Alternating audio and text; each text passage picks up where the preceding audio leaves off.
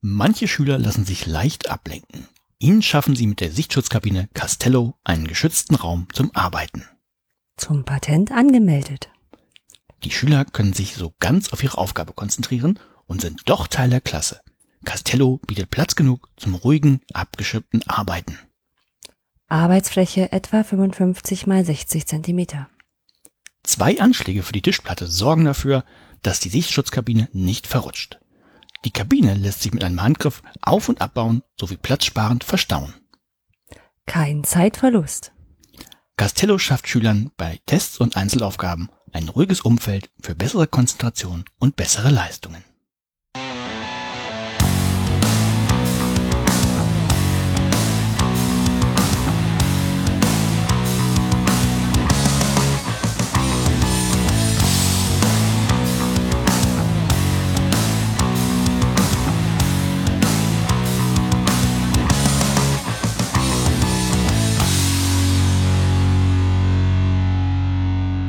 All den Fan, Folge 6 vom 23. Juli 2018 live auf eurem Lehrer-Home-Shopping-Sender. Mit mir heute wieder dabei meine menschliche Klangschale, Oliver Tacke. Um, Und ich bin der personifizierte Klebepunkt, Anja Lorenz. Hallo. hallo. Jetzt zurück aus der, der. Urlaubsvertretungssommerpause. Also genau, du, du nicht. ja, ich. du. Genau, ich, ich, ich habe Urlaub gemacht und du hast äh, eine Folge ohne mich gemacht.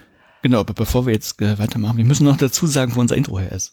Wer es nicht kennt, ähm, es ist ja eigentlich, fast, es ist, ich bin da, ach, es ist ja eigentlich ein bisschen böse, weil das wahrscheinlich alles irgendwie einen Sinn hat, aber guckt euch mal den äh, Shop namens Timetags an im Internet, das verlinken wir gerne irgendwo in den Show Notes. Ähm, ja, es gibt, also das, was wir gesprochen haben, ist der Originaltext aus einem Video, der, ähm, ja, was ist das, ein Sichtschutzding, das sieht aus wie so ein halber Umzugskarton, kann man aufklappen und da kann man Schüler hinter verstecken und Schüler ein Cubicle bauen. Also wer später mal im Callcenter arbeiten will, hat wahrscheinlich schon die perfekte Umgebung. Ja. Gu- Guckt Ja, genau, das ist das, wo wir früher einfach einen Atlas zwischen uns aufgestellt haben.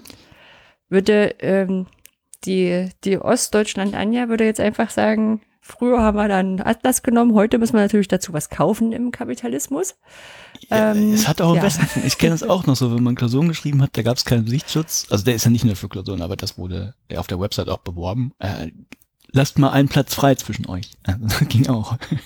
Genau, also äh, Tinytext hat da sehr viele Lösungen für Lehrerinnen und Lehrer, ähm, die den, ich glaube sogar den Alltag leichter machen oder so heißt der Slogan. Und ja, es sind so meine, also wie gesagt, es gibt mit Sicherheit ganz viele von diesen Firmen und das ist echt, also glaube ich, für solche Firmen auch schon mega engagiert, aber man kann mit diesen Videos auch sehr viel Spaß haben. Ja. Ähm, ich habe es gestern gemacht. Geht mal auf YouTube, da könnt ihr auf, äh, all- quasi auf die alle Videos gehen und da gibt's einen Knopf, der heißt alle ansehen. Macht das mal. War großartig. Ja, und liebe Lehrerinnen und Lehrer, wenn ihr euch beschweren möchtet, äh, irgendwo findet ihr auch unsere E-Mail-Adressen oder Kommentare und so, ne? Könnt ihr gerne machen, aber für uns ist es einfach unglaublich witzig. So, äh, ja, so viel zum Intro. Äh, dann äh, legen wir los mit den Kommentaren. Ja. Genau, du hast ja das letzte Mal alleine gemacht. Ja, Ich hab's denn, äh, aber das, das hat mich dazu gebracht, dann mal zuzuhören. Und äh, da ich ja auch ähm, Podcasts immer mit anderthalbfacher Geschwindigkeit höre, äh, habe ich festgestellt, wie, wie doof unser Intro klingt, wenn man es in anderthalbfacher Geschwindigkeit hört. ja, also die, die Musik. können wir noch Aber machen. da Können muss man durch. Ja. Oder wir dehnen es auf eineinhalbfacher Geschwindigkeit durch, damit es nachher in der, im Zeitraffer wieder normal klingt. Ja, oder äh, wie war denn das mit diesem Janni und noch was? Vielleicht, vielleicht kriegt man irgendwas hin, was für, für alle gut ist und wir müssen gar nichts ändern. Ja. Ja, ähm, genau. Ja, wie war's denn? Gib mal einen Ähm, Kommentar. Ich fand's, ich fand's gut, also ich fand's sehr gut von, von der Möglichkeit, die man halt so hat, wenn man alleine ist. Und äh, weil mit Kai auch, der es auch gehört hatte, war, war mir sehr einig, einig ähm, dass halt wirklich dieses Nachfragen zum Teil irgendwie fehlte. Man hat es auch angemerkt, du hast ja selber dann auch gefragt, okay, jetzt weiß ich gar nicht, ob man es jetzt so verstanden hat. Ähm, genau, ich fand das auch, ich fand das super schwierig. Also Respekt vor Mhm. Leuten, die sowas alleine machen, gibt's ja auch.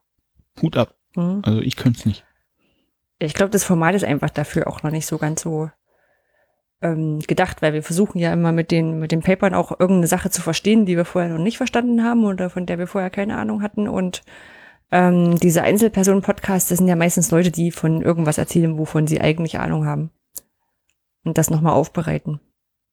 Willst du sagen, wir haben keine Ahnung von dem, was wir erzählen? Nein, wir, wir, wir lernen dazu. Ja, genau. Nein, es ist, ich fand es auch, auch ähm, einfach schwierig, weil es weniger lustig war. Also mir macht Podcasten zu zweit mehr Spaß. Ja, das ist, ähm, weil der Podcast ja auch so angelegt ist, dass wir eigentlich nur miteinander Spaß haben wollen Ja. und das, das Aufnehmen ist Bonus. Ja.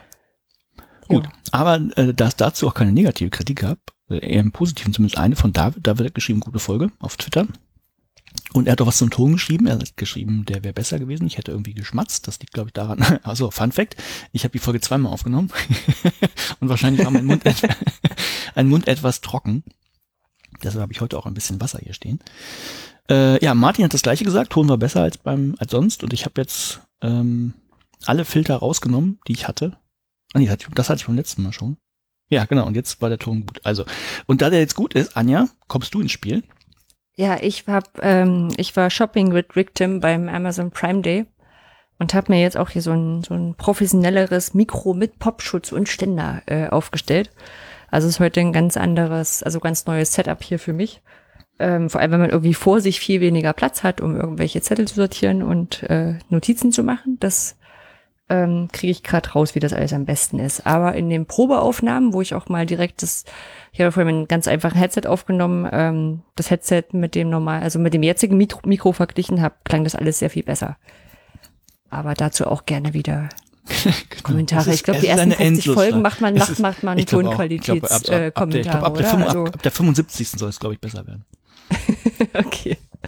Haben wir noch ein bisschen haben wir was. noch ein bisschen. Genau. Ja. Was machen wir heute? Was machen wir heute? Wir haben heute äh, wieder zwei Paper, wie immer. Oder bis jetzt immer. So viele Folgen haben wir auch noch nicht. Und äh, mein Paper Nummer eins ist äh, Bildung made in Hollywood. So habe ich es getauft. Ja, mein Paper Nummer zwei habe ich genannt, äh, Mut zur Lücke, Mädels. Da bin ich gespannt. Ähm, dann haben wir ein, ein Thema, das hatten wir schon beim letzten Mal, oder ich hatte das beim letzten Mal, ähm, zum Artikel 13 der Oberrechtsnovelle aus der EU. Da wollte ich einfach noch mal was ergänzen, weil ich, ich habe gesagt, ich habe zweimal aufgenommen, beim zweiten Mal habe ich leider ein paar Sachen unterschlagen. Die möchte ich noch hinzufügen, deshalb noch mal ganz kurz das Thema. Mhm. Dann gibt's äh, das Thema Algorithmen und andere komplizierte Wörter. Ähm, können wir vielleicht ein bisschen spoilern, geht um unsere Wissenschaftsministerin, Bildungs- und Wissenschaftsministerin. Frau Karliczek, genau. Mhm.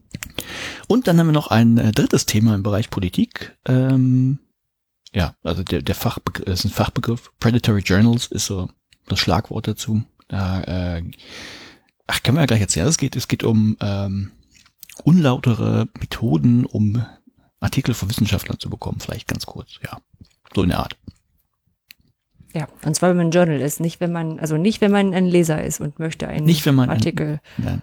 Über, also haben, der sonst bezahlt werden muss, da gibt's ja andere Sachen. So, Habe ich schon von gehört. Muss Ja. ich mich irgendwann mal mit beschäftigen. genau, also, also mal gucken. Also Sci-Hub darf man auf keinen Fall nehmen, aber es gibt bestimmt auch andere Es Sachen. gibt bestimmt noch andere, genau. Nee, ja, äh, kein, Tool, kein OER. Machen wir beim nächsten Mal wieder. Ja, Gut, dann, bevor wir damit loslegen, äh, haben wir die, die schöne äh, Geschichte, dass wir uns gegenseitig erzählen, was wir gemacht haben, weil wir uns ja jetzt nicht mehr sehen. Für die, die das nicht wissen, ähm, ich sitze in Norwegen, Anja sitzt in Lübeck. genau. Hier ist es jetzt doppelt so heiß wie bei Olli. Zumindest nach deiner gestrigen äh, Nachricht. Wie viel Grad habt ihr jetzt? 15 oder ist Nee, heute ist es kühl, heute sind vielleicht zwölf oder so. Okay, wir, wir, sind, wir kratzen heute an der 30 Grad Marke und es soll die nächsten drei Tage noch wärmer werden. So, aber da, da wir nicht zusammen sitzen und uns auch sonst nicht äh, sehen können und nicht regelmäßig sprechen, nutzen wir diesen Podcast, um auch zu hören, was hast du denn gemacht in letzter Zeit? Und normalerweise fange ich an. Und äh, ich habe ja vor, also ne, zehn Tage, ist noch gar nicht so lange her. Ja, zehn, vor zehn Tagen kam schon Folge. Das ist jetzt bei mir nicht so viel passiert. Also ich musste alleine podcasten, habe ich gemacht. Ich war tatsächlich mal äh, Bergwandern hier in Norwegen. Das heißt, wandern klingt jetzt so monströs wie ein Tagestrip, aber es gibt ja äh, einen, einen Berg gegenüber von der Hauptinsel von Tromsø. Kann man noch mit der äh, Seilbahn hochfahren. Ich bin gelaufen, dauert ungefähr eine Stunde. Und äh, habe mir uns tatsächlich einen Sonnenbrand geholt an dem Tag, von dem bisschen Sonne, was da war. Aber so ist das nun mal. Als Informatiker nimmt man das mit. Ist ganz normal, genau. Ähm, Ja. Nee, war, war cool. Ähm, Ich habe auch ein bisschen Karate ausprobiert auf dem Berg. Oben geht noch. Ein bisschen rostig bin ich geworden, aber funktioniert. Ich hab einen, Muss man das auf dem Berg machen, wie bei, wie bei Karate Kid, so auf den Stein oben drauf, oder? Ich stand auf einem Stein, ja, aber ich habe nicht den Ja. Kranich gemacht. Äh, es, gibt ein, es gibt ein Foto davon, das ist sogar, also da kann man sehen, ist ein bisschen eingerostet, aber sieht noch halbwegs gut aus. Funktioniert noch. Ja, das habe ich gemacht und ähm, ja gut, gearbeitet ist klar. Und ach ja, dann gab's noch ein äh, Festival hier in Tromsø, ein Rockfestival, äh, was aber dann auch im besten Sinne des Wortes ins Wasser gefallen ist. Also eigentlich direkt vor der Haustür, ich habe gedacht, hey cool, nicht selten, ne? kennst zwar die Bands nicht, aber macht nix, hörst du mal an, kannst ein Bier trinken. Und ähm, ging von Donnerstag bis Samstag. Am äh, Donnerstag hatte ich keine Zeit, Freitag wollte ich hin. Und kurz bevor ich los wollte im, im Büro, hat es dann angefangen zu regnen, aber richtig. Dachte ich, na Mist, guckst du meinen Wetterbericht, naja, morgen wird's besser, äh, gehst halt morgen hin. Also man konnte auch Tageskarten kaufen, war kein Problem. Und dann fast dasselbe Spiel, nicht, hat nicht ganz so viel geregnet, aber richtig gewittert. Und dann dachte ich, nee, ah, komm, das muss jetzt nicht sein. Und ja, da habe ich tatsächlich ein Festival vor der Haustür und gehe nicht hin. Aber ja, bei die Fotos von gestern. Ja, aber in Tromsø ist ja alle Nase lang was los. Natürlich, natürlich.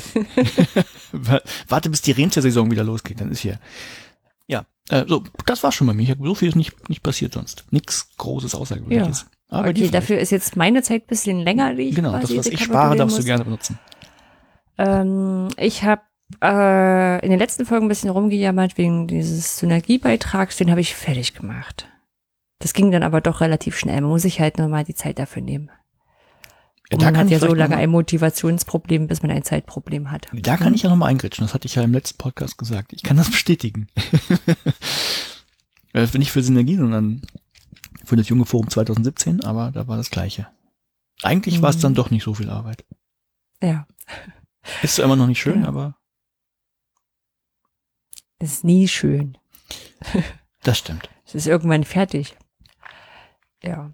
Genau, dann hatten wir ähm, VFH-Symposium in Lübeck. Also die VFH ist die virtuelle Fachhochschule, ähm, der ganz viele, also ich glaube zehn oder zwölf Fachhochschulen angehören und die sich quasi ähm, im Online-Studium gegenseitig unterstützen. Eine davon sind wir und wir sind ja auch die Serviceeinheit. Das heißt, bei uns werden die Module dafür erstellt und so. Und die treffen sich einmal im Jahr, also eine Jahrestagung und mit vielen interessanten, spannenden Vorträgen ähm, und ein paar Workshops und so. Das war auch so. Ähm, ich hatte wieder gemerkt, gerade bei den, bei den Vorträgen ist ja so, wir hatten zwei Keynotes und dann noch die Begrüßung und was ist neu und äh, wo wollen wir hin und wer ist Teacher of the Year geworden und so.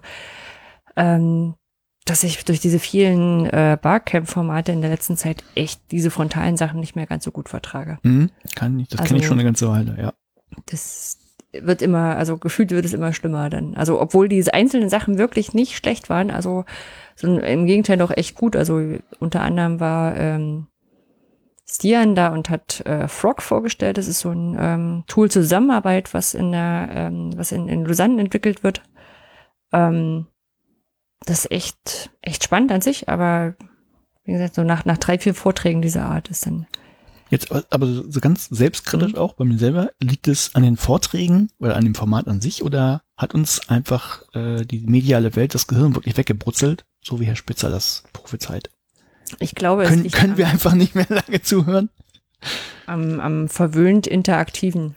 Also, dass man gewohnt ist, immer gleich irgendwie eine Frage stellen zu können oder noch was zu diskutieren oder irgendwie dieses, ähm, ah, weiß ich nicht, dieser Anspruch, wir sind beide gemeinsam in einem Raum und es wäre ja gut, wenn wir auch antworten könnten, weil sonst Mhm. könnte ja der andere auch woanders sein und ein Video aufgenommen haben oder so. Ich glaube, diese Zeit, gemeinsame Zeit sinnvoll nutzen, ist vielleicht das, was bei mir am ehesten reinkommt. Also ich gucke ja auch Vorträge als Webinare irgendwie im, im Laptop oder, oder Fernseher. Das ist Mhm. kein Problem. Ja, bei mir Mhm. das auch. Bei mir war es noch, ähm, ich, ich weiß, ich habe das auf einer Konferenz mal auf so per, per Video bloggt. Ähm, da ist mir aufgefallen, das, das war ein echt ein spannender Vortrag und dann war ein echt ein interessanter Aspekt, da wollte ich drüber nachdenken. Das ging natürlich nicht in dem Moment, weil der Typ natürlich nicht Pause gemacht hat, sondern weitergesammelt hat. Äh, so, und jetzt, dann musste ich mir entscheiden, so höre ich jetzt weiter zu oder denke ich jetzt über den Gedanken drüber nach oder mache ich das später oder das, äh, das macht es echt nicht einfacher. Mhm. Ja, aber naja, also wie gesagt, es ist eigentlich eher so diese ersten vier Stunden und dann kamen auch Workshops und so. Es war, war schon ganz gut. Ähm, und am Abend haben wir ähm, die Verabschiedungsfeier für Herrn Grano gemacht. Also Herr Grano ist ja ähm, Institutsleiter seit, ich glaube seit schon immer, seit 97 oder so. Ähm, hat das Ganze auf den Weg gebracht, die VfH mit paar anderen Leuten und äh, ist da echt schon lange dabei. Und ich muss auch sagen, ähm, ich habe ja erst vor erst vor vier Jahren oder so angefangen, hier in Lübeck zu arbeiten. Also der hat auch äh, echt Ahnung. Also trotzdem er ja schon seit ein paar Jahren sagt, naja, ich höre jetzt langsam auf und gehe in Rente und so. Ähm, der hört dann auch nicht auf zu arbeiten. ähm, also er macht noch nicht so einen auf, naja, den Rest äh, könnt ihr jetzt fertig machen. Und ähm, diese Abschiedsfeier abends, die war echt, echt schön. Also sowohl die, die Reden, die dort gehalten wurden, also die, die Präsidentin der Fachhochschule Lübeck mhm. hat zum Beispiel gesagt, dass sie ähm, ganz, ähm, dass sie fast drunter leidet, dass äh, das Institut für Lerndienstleistung so erfolgreich ist, weil alle immer kommen und über Digitalisierung der Lehre reden wollen und sie ja auch so die Präsenzlehre so ein bisschen vertreten muss. Und, also so ein Kommentar hatte sie drin und äh, auch äh, die Frau von Herrn Grano äh, die ist, äh, also hat, hat eine richtig tolle Rede gehalten, in der sie auch äh, dem, dem Team gedankt hat, dass ihr Mann immer so zufrieden nach Hause gekommen ist. Oh. Also das, das war von, da waren einfach so, so ganz viele herzliche Sachen, ohne, ohne, ich glaube, ohne so ein, so ein Pflichtprogramm, dass irgendwer sagen musste, ich muss jetzt hier das und das machen und diese Standardreden oder so. Aber ja. war auch der war auch so angelegt. Also der, der Moderator, der durchgeführt hat, der war Teil einer Impro-Theatergruppe, die dann auch zwischendurch, äh, also nach dem Essen ein bisschen ein paar Sachen gemacht hat, die natürlich dann auch dadurch, dass es Impro-Theater war, äh, sehr auf Herrn Krano zugeschnitten war. Mhm. Ne, also er hatte zum Beispiel vorher hatte er uns gebeten, auf einen Zettel Sätze zu äh, schreiben, die Herr Krano jetzt typischerweise sagen würde. Ja, und ähm, dann haben sie eine Einlage gemacht, wo sie eben dann, genau immer dann, wenn sie nicht weiter wissen, was sie sagen sollen, da so einen Zettel aufheben und das irgendwie versuchen einzubauen. ja, also und dadurch wurde das auch so, so persönlich. Also war, war eine tolle Sache. Aber auch die Erinnerung, man sollte häufiger ins Impro-Theater gehen. Ja. Ja, schön. Hat, hat er ja. denn von euch ein paar Bohnen jeglicher Geschmacksrichtung noch bekommen? Nein, die hat er nicht bekommen. ähm, ja, das äh, vielleicht zur Aufklärung. Ähm, ich hatte mal solche, eben solche Bohnen jeglicher Geschaff, äh, Geschmacksrichtung Jellybeans drin, die eben auch irgendwie nach Kotze und nach Windeln und so geschmeckt haben und einige Kolleginnen und Kollegen wie ausgespuckt haben. Herr hat das nicht gewusst und hat die einfach nach und nach, nach und nach aufgegessen und ja, genau. Nein, aber er hat einen, ähm, also Award ist ja falsch, weil wenn man nur eine Person ist, dann ist es ja kein Mensch. Aber ähm, wir haben so eine Holzkonstruktion gebaut, ähm, ähnlich der OER Awards, äh, mit einem Raspberry Pi Zero drinstecken. Das hat schon sehr viel Spaß gemacht. Sehr schön. Ja, dann war ich ja quasi direkt im Anschluss beim OER Camp Hamburg. Da hast du, glaube ich, beim letzten Mal schon erst erzählt. Ja, ganz kurz. Ähm, da haben wir auch einen Podcast aufgenommen. Mhm, habe ich auch erwähnt. Der noch kommen wird. Der kommt noch. Mhm. Ähm, und äh, ich war auf einem Workshop for Experts, nannte sich dieses äh, Format von, ähm, von der Uni Lübeck. Ähm, ist das ein Dozent, der äh, Portfolioarbeit in seine in seine Lehre eingebaut hat und mhm. weil Portfolio immer so ein bisschen, ich sag bei uns ein bisschen das Stiefkind ist, das heißt, wir haben zwar irgendwann mal Mahara oder wir haben es gehabt, ich glaube, wir haben es mittlerweile abgeschalten, weil niemand äh, das mehr wirklich produktiv einsetzt. Ähm, aber er hat es in der, in der Präsenzlehre eingesetzt und hatte so verschiedene, ich mein, so ein bisschen gesagt, okay, es sind halt Vorleistungen, ne, Punkte, mhm. die man auf dem Weg dahin äh, äh, erhalten kann. Und die hat er dann halt, also bei uns hieß es einfach Vorleistung und die musstest du vorher kriegen, um zur Prüfung zugelassen zu werden. Und er hat die jetzt ähm, quasi bisschen gamifiziert und da gibt's halt Experts-Punkte drauf und dann, wenn du so und so viel hast, dann kannst du von deiner Prüfung schon so und so viel Prozent hast du schon geschafft und die, der Druck ist geringer und also da gab es verschiedene Modelle und auch noch mehr Ideen, die er da so hatte. Ja, und wo, wo kommt da ähm, das, der Portfolio-Gedanke ins Spiel? Ähm, dass du quasi durch diese einzelnen quasi Vorleistungen diese ähm, dann dein, dein Portfolio aufbaust. Kann ich dir jetzt fachlich auch nicht so genau sagen, was da naja, ich was frage, genau weil, weil hm? mein die die Anja vor, vor Lübeck, nämlich in Braunschweig, war nämlich Thomas, ein Kollege von mir. Und der hat sich ja genau mit dem Thema, der hat sich genau mit dem Thema beschäftigt, mit E-Portfolios, deshalb frage ich. Hm, ja, also äh, genau, E-Portfolio ist ja eigentlich sonst eher so eine Sammelmappe an Leistungen, die man dann zum Schluss so hat, ne? Und was man so aufgebaut hat. Ähm, in dem Moment war es, glaube ich, so, so eine reihenweise nach zusammengesetzte Prüfung. Ne? Er hatte auch die Idee von verschiedenen ähm, Prüfungswegen oder Lernwegen ähm, an der Landkartenmetapher da so rumgebracht, dass du sagst, okay, du brauchst fünf ECTS und die könnten sich jetzt zusammensetzen aus einer Prüfung und paar publiken Vorleistungen oder vielleicht zwei Prüfungen, die unterschiedlich verteilt sind und Hm. ähm, also das würde das Prüfungsrecht jetzt mittlerweile, nachdem die Port Portfolioprüfungen durch sind, durchaus hergeben, aber da waren so spann paar spannende ähm, Überlegungen dabei. Das war dort ganz nett. Hm. Äh, ja, dann war ich beim, also nur einmal beim IWDS 18. Das ist eine Veranstaltungs, ne, eine Veranstaltungsreichen war es dann ähm, in Hamburg von Jöran Musmeyerholz gewesen. Und IWDS steht für immer, wenn Deutschland spielt. Ja, ich wollte gerade fragen, was ist das? Das war eine, das war eine Veranstaltung, die für Leute gedacht war, die jetzt so Fußball so mittel War, war schon, waren schon wieder Olympische Spiele? Ähm, ja, Oh, okay. Weltmeisterschaft in Russland. Und ähm, ja, das, also das hat ja jetzt nur viermal stattgefunden. nee, dreimal, ne? Gab drei Ich Vor keine Vorspiele.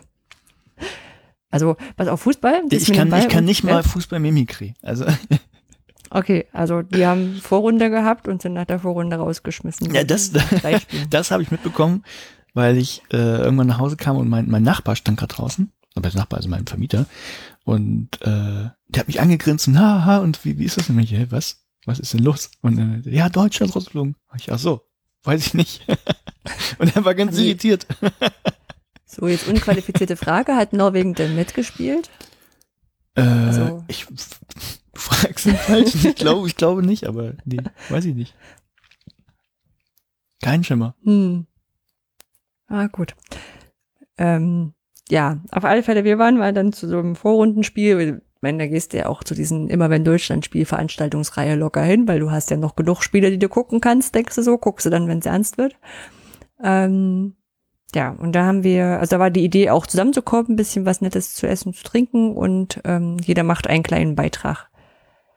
Und das war sehr schön. Und wir hatten, ähm, also Kai und ich haben die Unterschiede zwischen Osten und Westdeutschland, Lebensweisen, kulturelle Prägung und so weiter mal so ein bisschen rausgepackt und das stoßt dann, stieß dann doch auf ganz gut Interesse und vielleicht mal sehen, vielleicht machen wir da mal eine Edu-Camp-Session draus oder so. Falls das irgendwer hören möchte. Ja. Hm. Genau, dann war ich im Urlaub.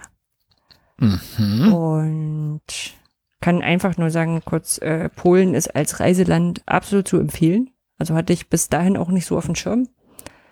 Ist aber sehr, sehr cool. Wir haben dort, also wir sind ja nicht so die Strandliga-Urlauber, wir sind auch eher so die Wanderer, Natur, aber auch äh, Museen, Kulturkrams, alte Städte angucken, Urlauber.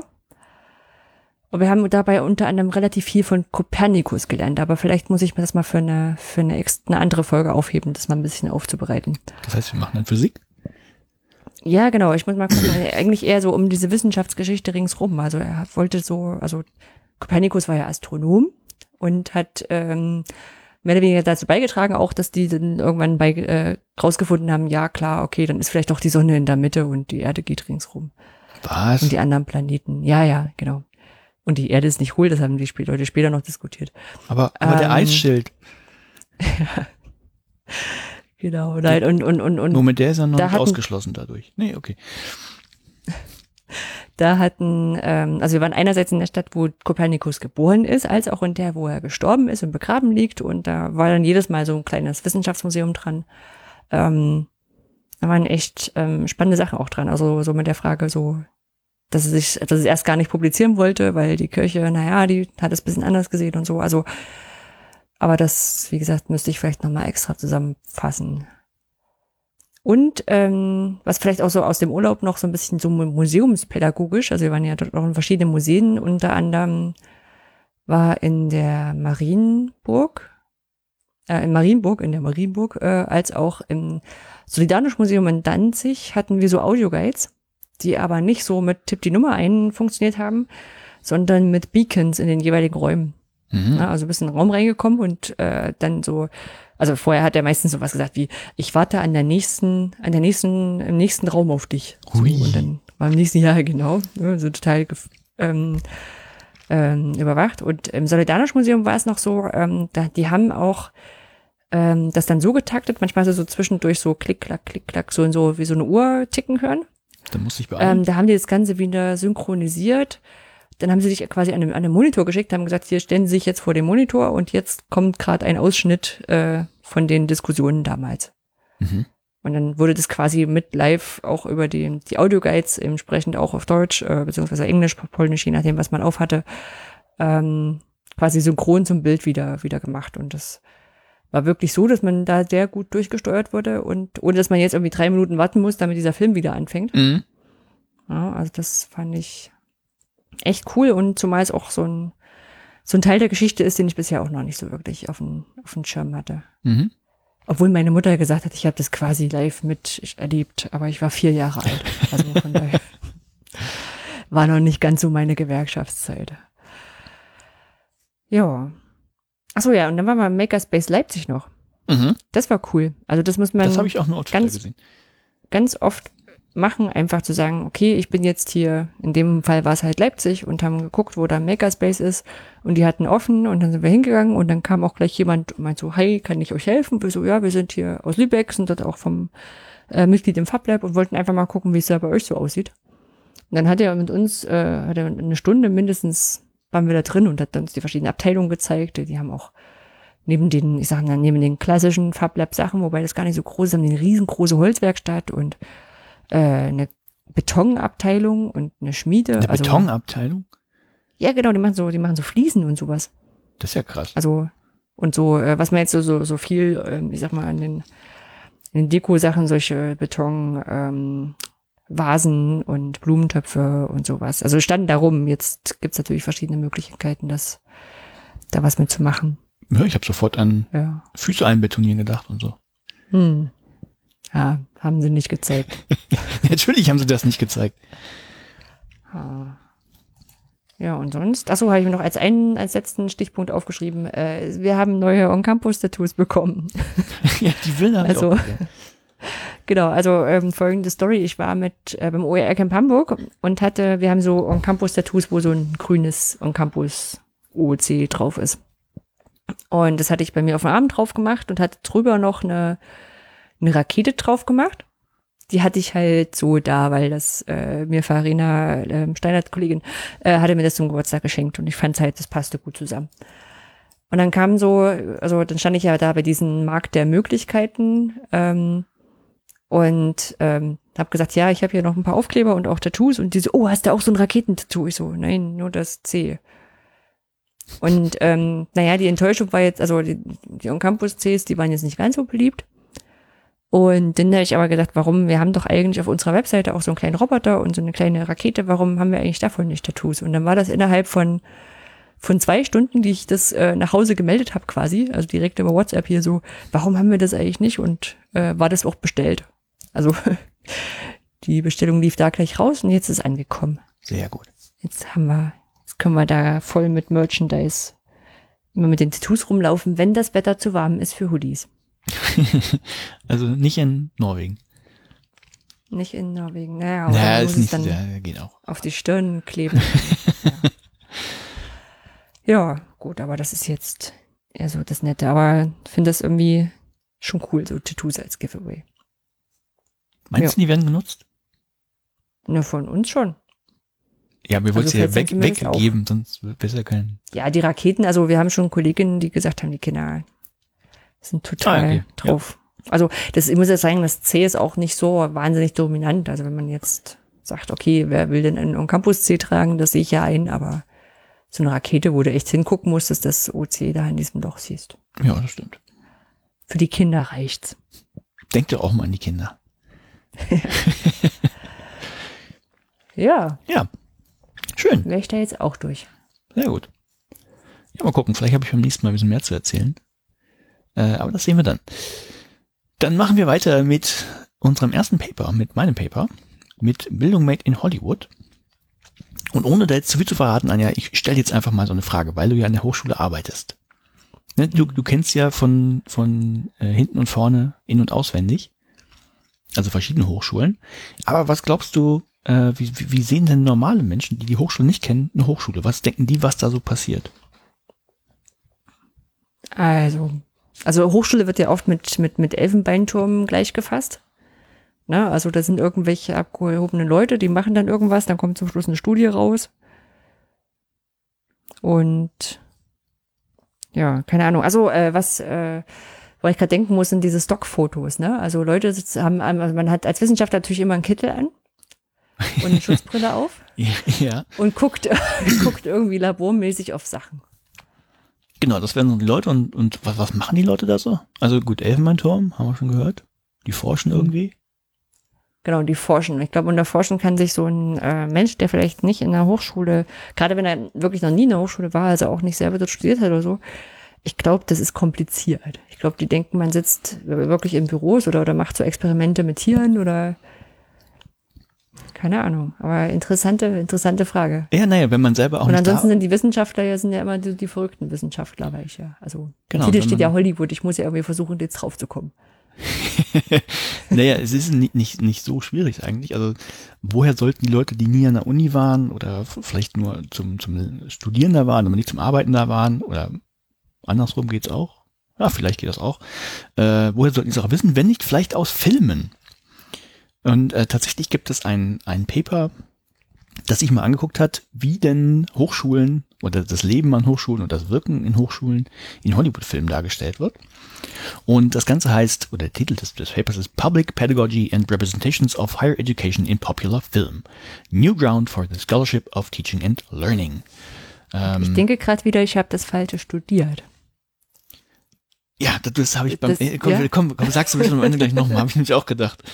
Ähm, machen wir erstmal das, das Formale, also das ist das, der Titel, habt ihr gerade schon gehört, geht um äh, auch Scholarship of Teaching and Learning, sage ich gleich noch kurz, was das ist, oder grob, was das ist, äh, ist erschienen ähm, im, äh, in der Zeitschrift Teaching and Learning Inquiry, Nummer 1 2018, leider ohne weitere Angaben. Das heißt, ich weiß nicht, wann es irgendwie eingereicht wurde und wie lange es gedauert hat.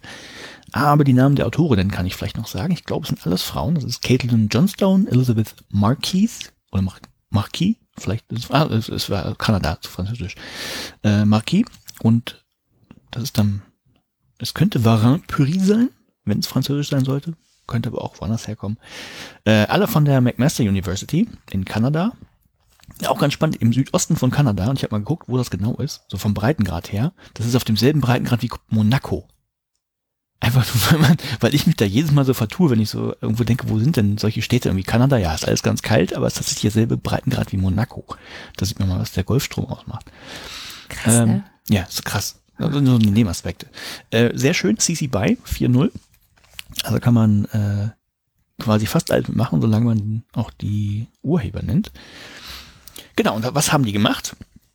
Also man kann sich was schon vorstellen, äh, die haben Filme geguckt und da dachte ich, hey geil, Forschung und, und Filme gucken. Also sie haben sich so, so ein bisschen geguckt, äh, angeguckt, was, was gibt's denn schon für äh, Forschung in dem Bereich. Ne? Also grob, also ganz grob, wie wird denn die Hochschule in, in Filmen dargestellt?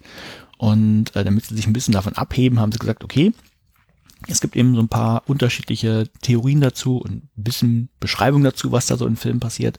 Und wir gucken uns das jetzt mal zu einem bestimmten Zeitpunkt an und, und machen quasi so ein, ja, so, ein, so, eine, so einen Schnappschuss, so eine Zeitaufnahme. Und ähm, das Ganze war so ein bisschen eingebettet in das Thema Scholarship of Teaching and Learning. Wer das nicht kennt, äh, so ganz grob die, die Idee, dass man auch, na gut, äh, man kennt es vielleicht aus der Hochschuldidaktik, die machen das sowieso, die forschen auch selber äh, in, in dem Bereich. Das sind aber Wissenschaftler, die machen das vielleicht gar nicht in der Lehre. Also die machen vielleicht auch Grundlagenforschung in dem Bereich, die, sagen wir mal, die forschen im Wesentlichen, haben aber gar kein, kein Anwendungsfeld. Und die Idee hinter dem Scholarship of Teaching and Learning, im Deutschen heißt es dann auch, naja, ganz grob forschendes Lehren, passt nicht so ganz. Die ist eigentlich, das ist so die Idee, ich betreibe Aktionsforschung. Das heißt, ich bin ein Lehrender und ähm, ich beforsche meine eigene Lehre eben, so wie Wissenschaft sein sollte, systematisch ne, und basiert auf Theorien und alles, was dazugehört. Ist aber mit ein bisschen Einschränkungen verbunden. Das ist immer so, wenn man Aktionsforschung macht. Also die Objektivität ist immer ein bisschen schwierig, die so Stichprobenumfänge sind dann immer ein bisschen schwierig, solche Sachen. Aber es ist eben auch ein Feld. Und da fällt das rein. Und das Ziel dieses, dieses Papers war eben, ähm, so Anhaltspunkte zu geben, wenn denn die Wahrnehmung der Menschen ähm, so ist, weil das in Filmen vielleicht so dargestellt wird, dann muss man da vielleicht dran denken. Und da wollten sie einfach nur mal gucken, ähm, ja, wie, wie ist denn die, oder wie könnte die Wahrnehmung sein? Also die haben selber die Wahrnehmung nicht getestet der Leute, sondern einfach geguckt, was passiert denn in Filmen. So, Anja, wenn du das auch machen möchtest, ähm, ich, ich, ich sag dir, wie die es gemacht haben. Die haben sich erstmal die 100 Top-Filme aus dem Jahr 2014 rausgesucht. Allerdings jetzt die Einschränkung, die sie selber auch äh, für sich selber kritisieren, eben nur von quasi von Hollywood-Filmen, also Nordamerika. Ähm, und dann gibt's wohl ein, eine Seite, die heißt Box Office Mojo, die kannte ich nicht, aber da gibt's eben so verschiedene Kriterien wie Einspielergebnisse und Oscar-Nominierungen und vielleicht noch ein paar andere Sachen. Und danach gibt's eben so ein Ranking und haben sie sich da nach die Top 100 Filme rausgesucht und haben da mal geschaut, wo kommen denn da Hochschulen drin vor? Also jetzt, das müssen nicht Filme sein, die ausschließlich an Hochschule spielen, aber wo kommen die denn äh, irgendwie, äh, ja, wo, wie kommen die denn vor und haben eine bestimmte Rolle? Und dann haben sich die drei, äh, die alle individuell angesehen, haben sich dazu Notizen gemacht und dann haben sie sich getroffen und diskutiert und gesagt, okay, welche Repräsentationen haben wir denn gefunden? Und ähm, das haben sie dann zusammengefügt und gesagt, okay, dann versuchen wir es mal ein bisschen zusammenzudampfen und Kategorien rauszudestillieren. Und ähm, das haben sie gemacht. Und das Ergebnis ist jetzt eher beschreibend. Also sie haben jetzt nicht versucht, ähm, naja, eine neue große Hypothesen aufzustellen, zu beantworten, sondern dem letztlich nur geguckt, okay, was ist denn und haben das sauber beschrieben. So. Ähm, Notiz, äh, wichtig für mich, äh, ich, es sind elf Filme. Ich, ich kannte keinen davon. Ähm, die drei bekanntesten, die ich zumindest vom Namen kannte, kann ich ja mal nennen. Vielleicht kennst du die. Das war einmal 22 Jump Street. Hm, also das ist von 21 Jump Street natürlich dann der Film, aber den habe ich genau. auch nicht gesehen. Okay, den dann, äh, was ich vom Namen noch kannte, war The Imitation Game.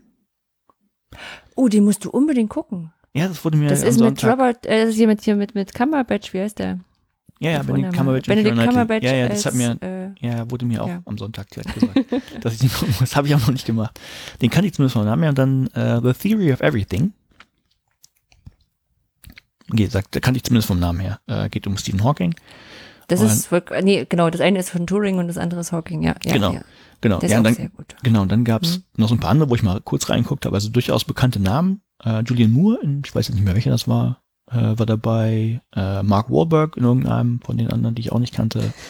Es war sogar ein Zeichentrickfilm dabei. Die, also war halt drin, ging um Hochschule. Also haben sie ihn mit reingenommen.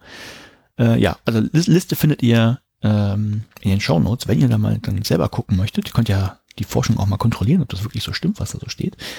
So, und jeweils haben sie äh, erstmal ähm, also ihren Prozess da gefahren und haben drei große Kategorien rausgefunden. Und äh, so, so ein Thema, das immer wieder vorkam, ein Motiv, das war der Zweck höherer Bildung. So habe ich das jetzt äh, übersetzt. Jetzt muss ich nachgucken, wie es im Original hieß. Ähm, ja, aber das ist, trifft ziemlich gut. Irgendwie Purpose of Higher Education oder sowas. Ähm, Zweck höherer Bildung. Also wozu ist es überhaupt gut, ist immer, immer ein Thema oder mehrfach ein Thema gewesen. Dann gab es das Thema Beziehungen zwischen Studierenden und Professorinnen. Äh, ProfessorInnen, also großes I, Professoren und Professorinnen. Ähm, das mehrfach und dann auch ein bisschen ausdifferenziert. Und das dritte große Feld ist das Entstehen einer akademischen Identität. Also wenn die Leute da ähm, eben als Angestellte, das sind eben nicht die und Angestellte vielleicht auch verkehrt. Also wenn sie da forschen und lehren, sagen wir es so. So, und das haben sie ähm, sich ein bisschen genauer angeguckt und äh, jeweils Unterkategorien noch gebildet. Nicht so viele, von daher ist das ganz schön. Und das eine war zum Beispiel so, also fangen wir mit dem Zweck höherer Bildung an. Äh, da ist häufig so das Motiv einfach, da geht's eigentlich um das soziale Erleben. Das heißt, wie, wie ist denn das, wenn ich jetzt äh, an einer Hochschule bin und häufig dargestellt werden dann eher so Konflikte zwischen dem Privatleben und dem Lernen. Das heißt, äh, eigentlich nimmt mir das, nimmt mir die Hochschule irgendwie Zeit weg für Sachen, die ich irgendwie lieber machen würde oder ich möchte mit Freunden rumhängen. Das ist das, was da drin war. Und dann, dass das Lernen häufig so als, ne oder zumindest in einigen Filmen dann als Nebensache dargestellt wird. Ne, das, also, äh, du bist zwar an der Uni, aber eigentlich ist es alles langweilig und, äh, und nervt nur und bis, bis hin zum, ich habe es jetzt mit Treppenwitz übersetzt. Also es geht dann wirklich nur darum, dass irgendwie die Profs dann die, die Clowns sind, also nicht im, weil sie lustig sind, sondern einfach so, weil das die Deppen sind und dann von den äh, Studenten irgendwie hochgenommen werden. Das muss wohl in 22 Jump Street irgendwie vorkommen. Naja, du hast ja diese typischen, typischen ähm, Highschool-Filme quasi, ne? Also die dann so, wenn die dann an die, an die Uni kommen und äh, erstmal 30 Partys machen und da es eigentlich um, um sehr viele Sachen geht, aber nicht ums Lernen. Ja, genau. Das war das, also das ist ein so ein Mhm. Motiv, das mal, immer wieder vorkam. Denn das zweite, was man jetzt vielleicht eher vermuten könnte, aber dann auch äh, in so einem bisschen anderen Extrem, also dann geht's eher so um, um Abschlüsse. Also die nannten es, glaube ich, Credentialism. Also ne, es geht darum, einen Abschluss zu bekommen. Das wäre so der, der Zweck höherer Bildung. Also der, der Nachweis, also ich brauche so, so, so ein Wisch, wo was draufsteht, aber es geht eigentlich gar nicht um das, das Lernen selber oder das nicht um den Inhalt und auch nicht irgendwie noch ein höheres Ziel vielleicht, sondern wirklich nur um so ein, Bob, ich brauche so einen Schein. Ähm, Das ist ja voll unrealistisch. Ja, ne, das ist halt, das ist, ja, das ist ja genau die Frage. Also das, das ist, äh, das, das wird dann auch kurz wohl in Frage gestellt in einigen Filmen. Aber also die Vorstellung am Ende irgendwie jetzt nicht wirklich verworfen. So, das das die, vielleicht die eine Seite und die andere Seite, das ist der, der dritte große Punkt, das wäre das Verfolgen einer Passion. Also ich gehe jetzt nicht an die Uni, äh, um einen Abschluss zu bekommen, sondern ne, weil ich irgendwie für ein Thema brenne. Und das haben sie sich von verschiedenen Seiten noch angeguckt, das haben sie sich nicht angeguckt, haben sie herausgefunden. Ähm, von der lernenden Seite äh, wurde es häufig so eher bei den künstlerischen Fächern gemacht. Ne? Das heißt, äh, also jetzt eher so, äh, ich glaube, Tanzen war irgendwo drin und irgendwie ein Schlagzeug spielen, irgendwie was mit Musik. Ähm, da ging es eigentlich so, eigentlich so, ja, ich, ich bin da, um eine Passion zu erfolgen. Es geht mir gar nicht um den Abschluss. Auch das wurde dann irgendwie kurz in Frage gestellt, aber also auch gar nicht so stark wie im Abschluss. Das wäre, das ist irgendwie was Tolles. Und äh, gesagt, was, was Tolles. Und dann wurde da die Hochschule eher so in, in ein negatives Licht gestellt, ähm, weil es dann positiv dargestellt wurde, wenn du deine Passion außerhalb der Hochschule eigentlich auslebst und äh, innerhalb der Hochschule ist es dann eigentlich negativ. Also weil das Umfeld nicht passt. Habe ich nicht ganz verstanden, aber ich, äh, vielleicht, vielleicht kann der eine oder andere damit was anfangen. Ähm, scheint, scheint wohl so zu sein. So, das war. Mhm. Naja, vielleicht schon so, also so, so wie bei, ähm, na, wie heißt's? Ähm, naja, dass du halt, ähm, naja, dann deine, deine, deine, ja, ja, wie du es halt sagst, so, du kommst halt rein und sagst so, ich habe das und das und dann an der Hochschule musst du dich halt an Prozesse halten und irgendwen vorlassen oder Könnte sein, das ist wahrscheinlich, vielleicht. wahrscheinlich Mhm. trivial, wenn man, wenn man die Filme gesehen hat, aber ich, das konnte ich nicht so ganz rauslesen. Hm. So, das war die lernenden Seite. Und äh, dann, dann gab es noch so vereinzelt zumindest die lehrenden Seite, eben genau bei den äh, Filmen, die du auch kannst, Imitation Game und, und Theory of Everything. Äh, dann aber in MINT-Fächern. Ja, dann, ähm, also da, wurden dann Berufswissenschaftler genommen und sich angeguckt. Und äh, da ist dann die Passion in, in der Hochschule zu verfolgen, da ist dann, das wird das positiv besetzt oder zumindest nicht negativ. Ja, das ist genau andersrum. Du schweigst? Ja, ich überlege gerade, es ist Also ist- spannend. es So, ist- die Studenten, es stimmt, die, ne, die ist so, gebrochen werden müssen und Die, die was? Die Studenten, die da irgendwie gebrochen Ah, werden da müssen. kommen wir auch gleich zu. Also da die- kommen wir auch gleich zu. Okay. So, also und die, die Professoren, die das natürlich nur machen, weil sie hier, also das war schon immer ihre Bestimmung und sie würden ja auch in die Wirtschaft gehen. ja, äh, mhm.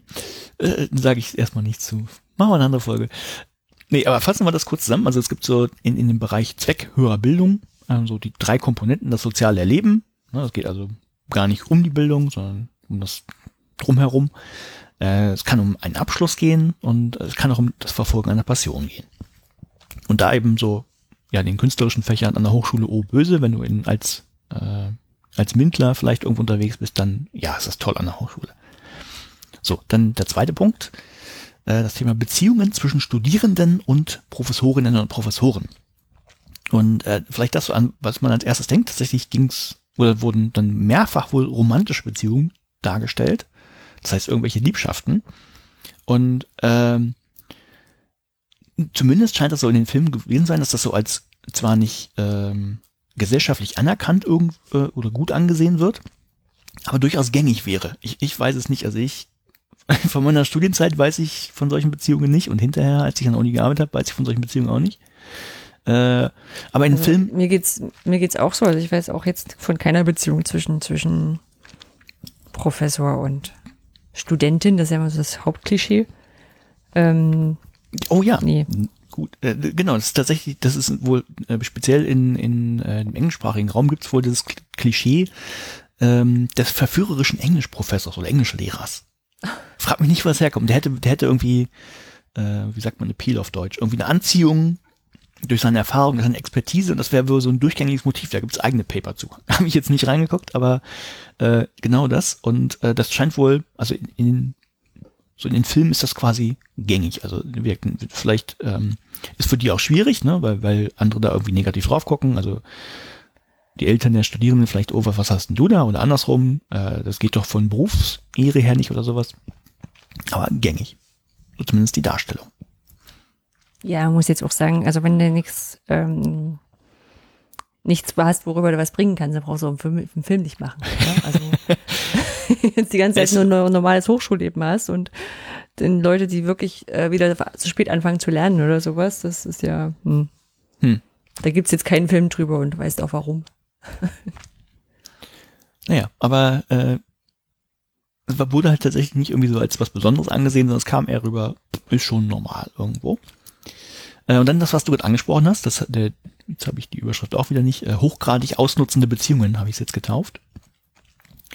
Ähm, das ist eben, wenn, wenn äh, Lehrende quasi ihre, ihre Macht missbrauchen, jetzt aber, aber gar nicht so im, im äh, negativen Sinne, sondern eigentlich so mit einem positiven Ziel. Ich, ich will die zu was, was Höherem führen und dafür brauche ich eben Drill und da, darum kann ich die auch erniedrigen in der Lehre, irgendwie ähm, als Idioten abstempeln. Also das, das kam häufiger vor. Und aber von der anderen Seite, dann von Studierendenseite, würde es eben auch so dargestellt werden, dass es einfach als notwendiges Übel akzeptiert wird, eben gerade mit Blick auf, ne, ich will den Abschluss haben vielleicht. Das kam wohl mehrfach durch. Und ähm, dann gab es eine Ausnahme, das war wohl der, wenn ich es richtig im Kopf habe, der Zeichentrickfilm. Da war wohl ein sehr mentorhafter äh, Professor, der aber trotzdem egoistisch gehandelt hat, weil er eigentlich ähm, die Leistung der Studierenden für sich ausnutzen wollte. Ne, also er hat ihnen quasi geholfen, damit sie gut werden und schlau werden, damit er von, von ihren Leistungen nachher profitieren kann, von ihren Erfindungen und äh, Entwicklungen, die sie gemacht haben. Also das, das gab es auch noch. Ne, also wenn man jetzt bei den Beziehungen ähm, einfach mal reinguckt, nichts wurde nichts positiv dargestellt, können wir einfach mal festhalten. Also gut, romantische Beziehungen kann man jetzt ähm, so und so sehen, aber ähm, da das dann natürlich auch irgendwie wieder kam das später noch. Ähm, ab, ab, ab. Nee, habe ich jetzt in meinen Notizen nicht drin, aber das kam halt auch durch, dass dann natürlich die, die Profs irgendwie ihre Stellung ausgenutzt haben in der Beziehung. So. Also, Mhm. äh, also von der Beziehung her ein negatives Bild. Und äh, dann gab es noch diesen dritten Bereich, das Entstehen einer akademischen Identität. Also wie ist das denn? Und da gab es tatsächlich, das fand ich dann äh, auch spannend, so diesen, dieses, diesen klassischen Widerstreit zwischen Forschen bzw. Erschaffen. Das haben sie ein bisschen erweitert, weil es eben nicht um die Forschung geht, sondern ähm, auch um das Erstellen von etwas und auf der anderen Seite das Lehren. Ne, und dann gab es eben in der Darstellung, ähm, entweder ging es eh nur um Forschung, ne, dann kam die Lehre gar nicht vor, interessiert nicht. Äh, oder die Lehre war tatsächlich sogar im Fokus des Films, aber die Lehrenden hatten einfach keinen Bock drauf, die waren damit unzufrieden. Ne? Und äh, es gab aber nichts Positives. Es gab jetzt nicht, also gibt es vielleicht auch Filme, bin ich, äh, das, was mir eingefallen ist, war äh, Good Will Hunting. Das ist, spielt ja Mhm. zumindest an der Hochschule und das ist ja so ein, ähm, also der, das ist ja nicht der, der äh, Lehrende selber, es ist ja natürlich nur der, ich glaube, das war der Beratungslehrer oder sowas, oder heißt es Guidance Counselor, den Robin Williams gespielt hat. Ja, aber, Ja, aber genau, der war, aber der war Psychologe, aber der andere der Prof, der hat, der hat doch, der hat doch den äh, Matt Damon dann auch quasi versucht auszunutzen, indem er die dem mit, mit an dem Projekt arbeiten lassen hat. ja, das ja, aber wir sind jetzt nur bei Forschung, Forschung und Lehre. Ja. Also, na gut, na, ich nehme es Mhm. zurück. Da kommt Mhm. man, das stimmt. Wenn Ja. es darum geht, äh, lehren wollte der vielleicht auch nicht. Hm. So, Aber also zum Beispiel bei Imitation, ja gut, ich weiß jetzt nicht, bei Imitation Game, die haben sich ja dann schon zum Schluss gefreut und so. Also es ist jetzt nicht so, dass, also dieser, dieser Durchbruch, der war ja schon, schon ja, aber worüber haben sie, worden. worüber haben sie sich da gefreut? Nicht über die Lehre. Achso, ja, ja, die Forschung. Die Forschung, genau. Es, geht, es geht ja, ja, ja, um, genau. Vielleicht war es genau ich, der genau, Film. ich wüsste jetzt auch nicht so richtig, ob der überhaupt vor einer, vor einer Studierendenklasse gestanden hat in dem Film. Nee, es war nicht durchgängig, aber wenn, das meinte ich gerade, entweder ging es sowieso nur um die Forschung, äh, wenn beides drin war, ging die Forschung halt vor der Lehre und andersrum, wenn es um die Lehre ging, dann war die eben doof und, und keiner wollte es.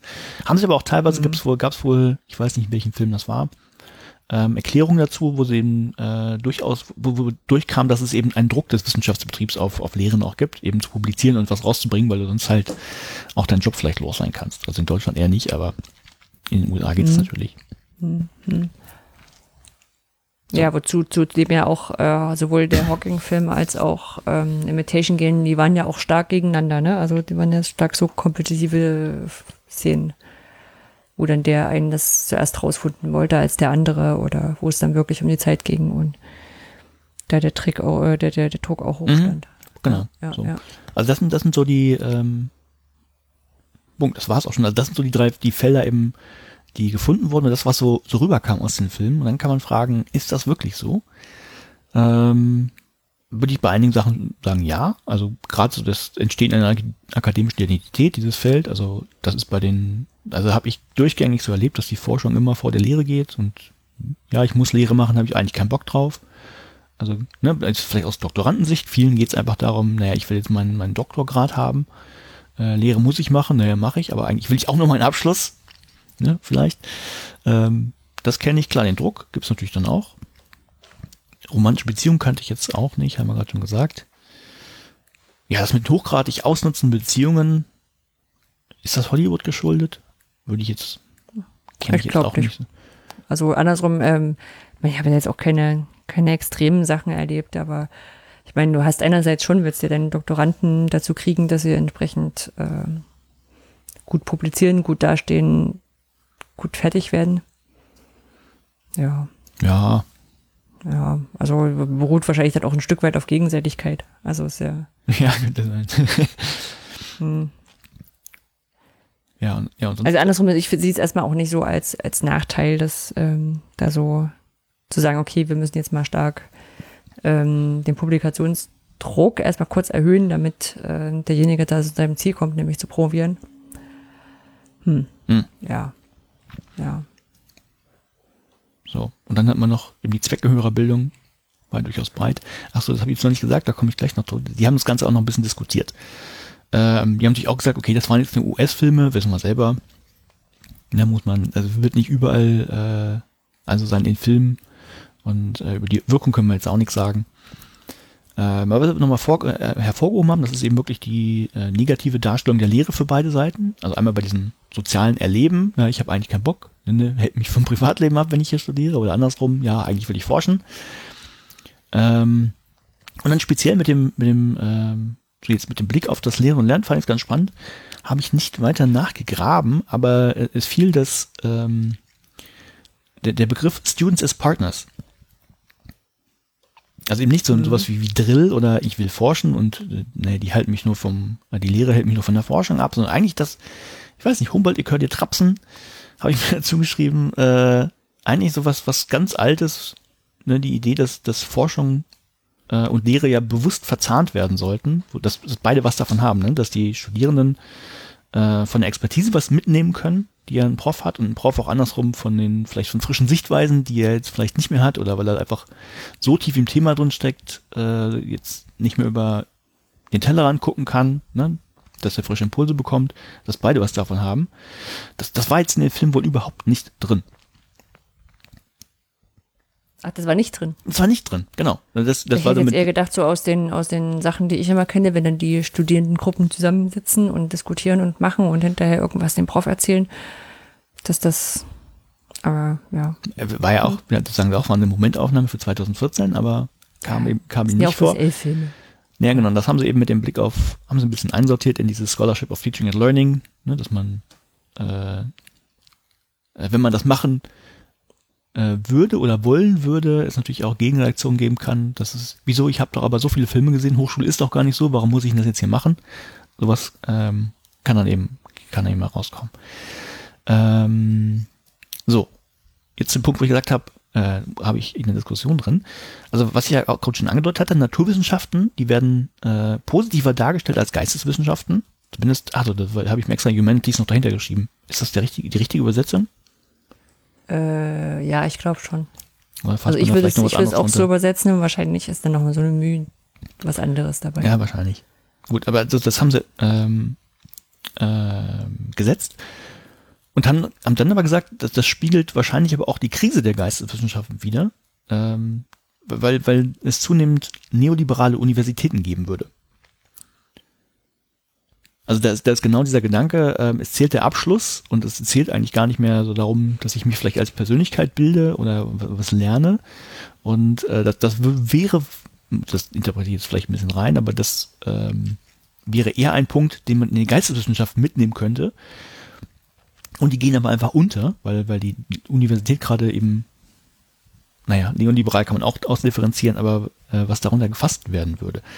Ähm, das, das fanden sie tatsächlich, also die haben sie auch nicht bewertet, aber das, das äh, haben sie wohl eher als, als treffendes Bild gesehen, das Ganze, dass die Naturwissenschaften dann positiver gesehen werden als die Geisteswissenschaften, läge halt daran, ähm, dass es eben gerade dieses Dass es so ist. Dass es so ist, ja. ja dass es so ist vielleicht, nein, dass, dass die Universität halt gerade so gestrickt wird, dass es eben nicht mehr um, sagen wir mal, das klassische Ziel geht, eben einen Menschen zu formen, sondern wirklich nur um Abschlüsse, Abschlüsse, Abschlüsse und alles, was gut für Abschlüsse ist, das machen wir jetzt. Hm. Ja, also ja, wahrscheinlich ist es so ein Stück weit so drin oder ist auch in der allgemeinen Wahrnehmung so. Aber es ist ja immer so dieses, ähm, naja, wenn man so sich mit Geisteswissenschaftlern auch unterhält und so, dann hat man immer das Gefühl, denken, dass man, dass man überhaupt nicht drüber nachdenkt mit seinen Sachen, die man so tut. Also so wenn immer da diskutiert wird, zum Beispiel in der Informatik, die ethischen Fragestellungen stärker zu behandeln, dann denke ich auch jedes Mal, naja gut, aber es ist jetzt nicht so, als ob das bisher rausgefallen ist und man Sachen nicht hinterfragt hat. Äh, ja. Hm. Hm. Vielleicht ist es aber auch einfach so, dass ich einfach die, die mathematischen Sachen einfacher oder die, die, die naturwissenschaftlichen Sachen einfacher darstellen lassen. Und gerade bei den Filmen, die du aufgezählt hast, also gerade hier Imitation Game und äh, Stephen Hawking waren ja auch jetzt so erstmal historische Filme über die Hochschule. Ähm, gibt eigentlich noch keinen Hollywood-Film über Humboldt, ne? Also nicht über den mit, mit der Bildungstheorie. Nee. den mit den Galapagos-Inseln gab es schon. Ja, ja. Alexander von Humboldt, genau. Mhm. Ja. Nee, aber ähm, wir, also war jetzt eher deskriptiv, sie haben jetzt gar nicht so viel äh, rausgelesen, abgeleitet, die haben letztlich so die, ähm, der Tenor ist, wenn man sich mit Scholarship of Teaching and Learning beschäftigt, dann kann es gut sein, sowas zu wissen, dass halt in den Köpfen vielleicht diese Vorstellung vorherrschen könnte und man deshalb in seiner Lehre vielleicht auf Widerstände trifft oder Sachen nicht funktionieren oder dieses oder jenes erwartet werden würde. Hm. Ja? Also interessante Ansatz, überhaupt mal das zu hinterfragen, ne? was mir sofort eingefallen ist, so wie, wie werden Berufsbilder dargestellt. Mhm. Ähm, bin mir gleich draufgekommen auf Anwälte, ne? Jurakram. Äh, wenn du überlegst, so wie, wie werden denn Gerichtsverhandlungen so in Serien und so ein Zeug ja, komplett verkehrt. Dargestellt. Ne? Also wenn ähm, du sagst so, ja, vielleicht eine Podcast-Empfehlung. Ähm, ähm, ähm, ähm, welcher war es jetzt? Ich, ah, war es die Rechtsbelehrung? Die letzte? Da ging es mich auch um ähm, Strafprozessordnung und solche Geschichten und wie die das komplett falsch dargestellt werden würde in Hollywood. Also, also zumindest in. Also Doch, ja, ja, ja, ja. ja das, ich glaube, also war, war mit doch Rechtsbelehrung kann es gewesen sein. Ich habe die auch gehört, wo dann so im, im Dialog quasi gefragt wurde, was sind denn so die größten Irrtümer? Ja, genau, genau. Über, über, ähm, über Jura. Also ich möchte einen Pflichtverteidiger haben oder dass du im Kreuzfeuer total auseinandergenommen ja, ja, genau. Und ja. Einspruch, euer. ja, genau. ja ne? also das ist halt auch so ein Ding, wo ich sage, so, ähm, für die, also wahrscheinlich sieht es für niemanden so aus, wie es in diesen Serien dargestellt wird, ist aber total unterhaltsam, deswegen macht man es weiter. Ja, aber guck mal, jetzt sind wir wieder bei dem Punkt vom Anfang. Ich mhm. glaube, ich habe auch das Falsche studiert. Ich möchte auch einfach, keine Ahnung, jetzt, was, wir Anwälte, ich möchte auch Suits rauf und runter gucken und einfach nur gucken, wie realistisch darüber ist das. Darüber Paper schreiben. ja, darüber Paper Aber ganz ehrlich, das ist das Ding, was ich, was ich bei dem Paper jetzt ein bisschen enttäuschend finde. Also zu sagen, okay, wie wird denn das dargestellt oder wie, wie, wie, was, was für einen Eindruck kriegen denn andere davon? Vielleicht kommt das jetzt auch noch, also dass, der, ähm, dass jetzt ja der logische Schritt wäre, okay, wir haben jetzt erstmal rausgefunden, wie wird es dargestellt in den Hollywood-Firmen und eigentlich müssten wir jetzt ja noch Leute fragen, wie kommt es denn an? Ja, na klar, nee, so weit geht ja. das Paper nicht. Der Diskussionsteil ist auch, ähm, Oh, doch, er ist schon, ich hatte schon, ich gucke gerade nochmal rein, der ist schon ein bisschen länger. Äh, aber es ist jetzt, wie gesagt, ist eigentlich eher deskriptiv, ne? Und ähm, leitet jetzt Ja. nicht, nicht so viel nicht dazu ab. Aber trotzdem fand ich es interessant. Dazu kann man. Mhm. Ja, aber ich so, gerade so elf, elf Filme gucken, ganz ehrlich. Das ist schon. Ja, Das klingt weil schon so überleg bisschen mal, was das, was, was bei Serien bedeutet. Hm. Nee, Also allein was es so, an Medizin, an Medizinserien und Arztserien gibt. Ja, ja, ja, genau. Da, da hat man auch irgendwie geguckt, ne, dass Dr. House echt, echt äh, Natur, also echt nah dran ist am Original, aber also zumindest was so die, die Untersuchungsmethoden und so ein Zeug angeht. naja, aber da gibt es ja tatsächlich auch, bei, bei Haus weiß ich es völlig, ähm, diverse Websites, die das mal auseinandernehmen. Ja, ja, ja. Ja. Na, und es gibt ja auch irgendwie Seminare, wo die das gucken zur Vorbereitung und dann diskutieren. Mhm. Aber ja, aber es ist trotzdem so ein bisschen, also das ist doch, das Paper ist doch jetzt bestimmt so entstanden, ne? Da war eine Forschungsgruppe, die haben gesagt, boah, wir haben jetzt einen Netflix-Account alle. Und dann haben die gesagt, okay, dann lass uns doch mal gucken, wie Hochschulen da dargestellt werden. Dann guckt jeder zwei Filme und dann schreibt man das zusammen. Oder man macht jede Woche Filmabend. Weiß ich nicht. Und Weißt ist du, was ich verpennt habe? Ich habe nicht nachgeguckt, aus welchem Bereich die kommen. Hm. Hm. Ist ja egal, wenn du die Filme guckst. Also, ich glaube, das ist, ähm, das, also, wenn es gemein ist, könnte man sagen, die- die- dieses Paper könnte die Begründung für einen Netflix-Account für einen Lehrstuhl gewesen sein. du müsst ja aber auch Du was meinst- Vernünftiges damit machen. Darf ich sowas erzählen? ja, sagen wir einfach, es gibt eine Universität in Deutschland, die hat auch einen Boxsack im Pausenraum.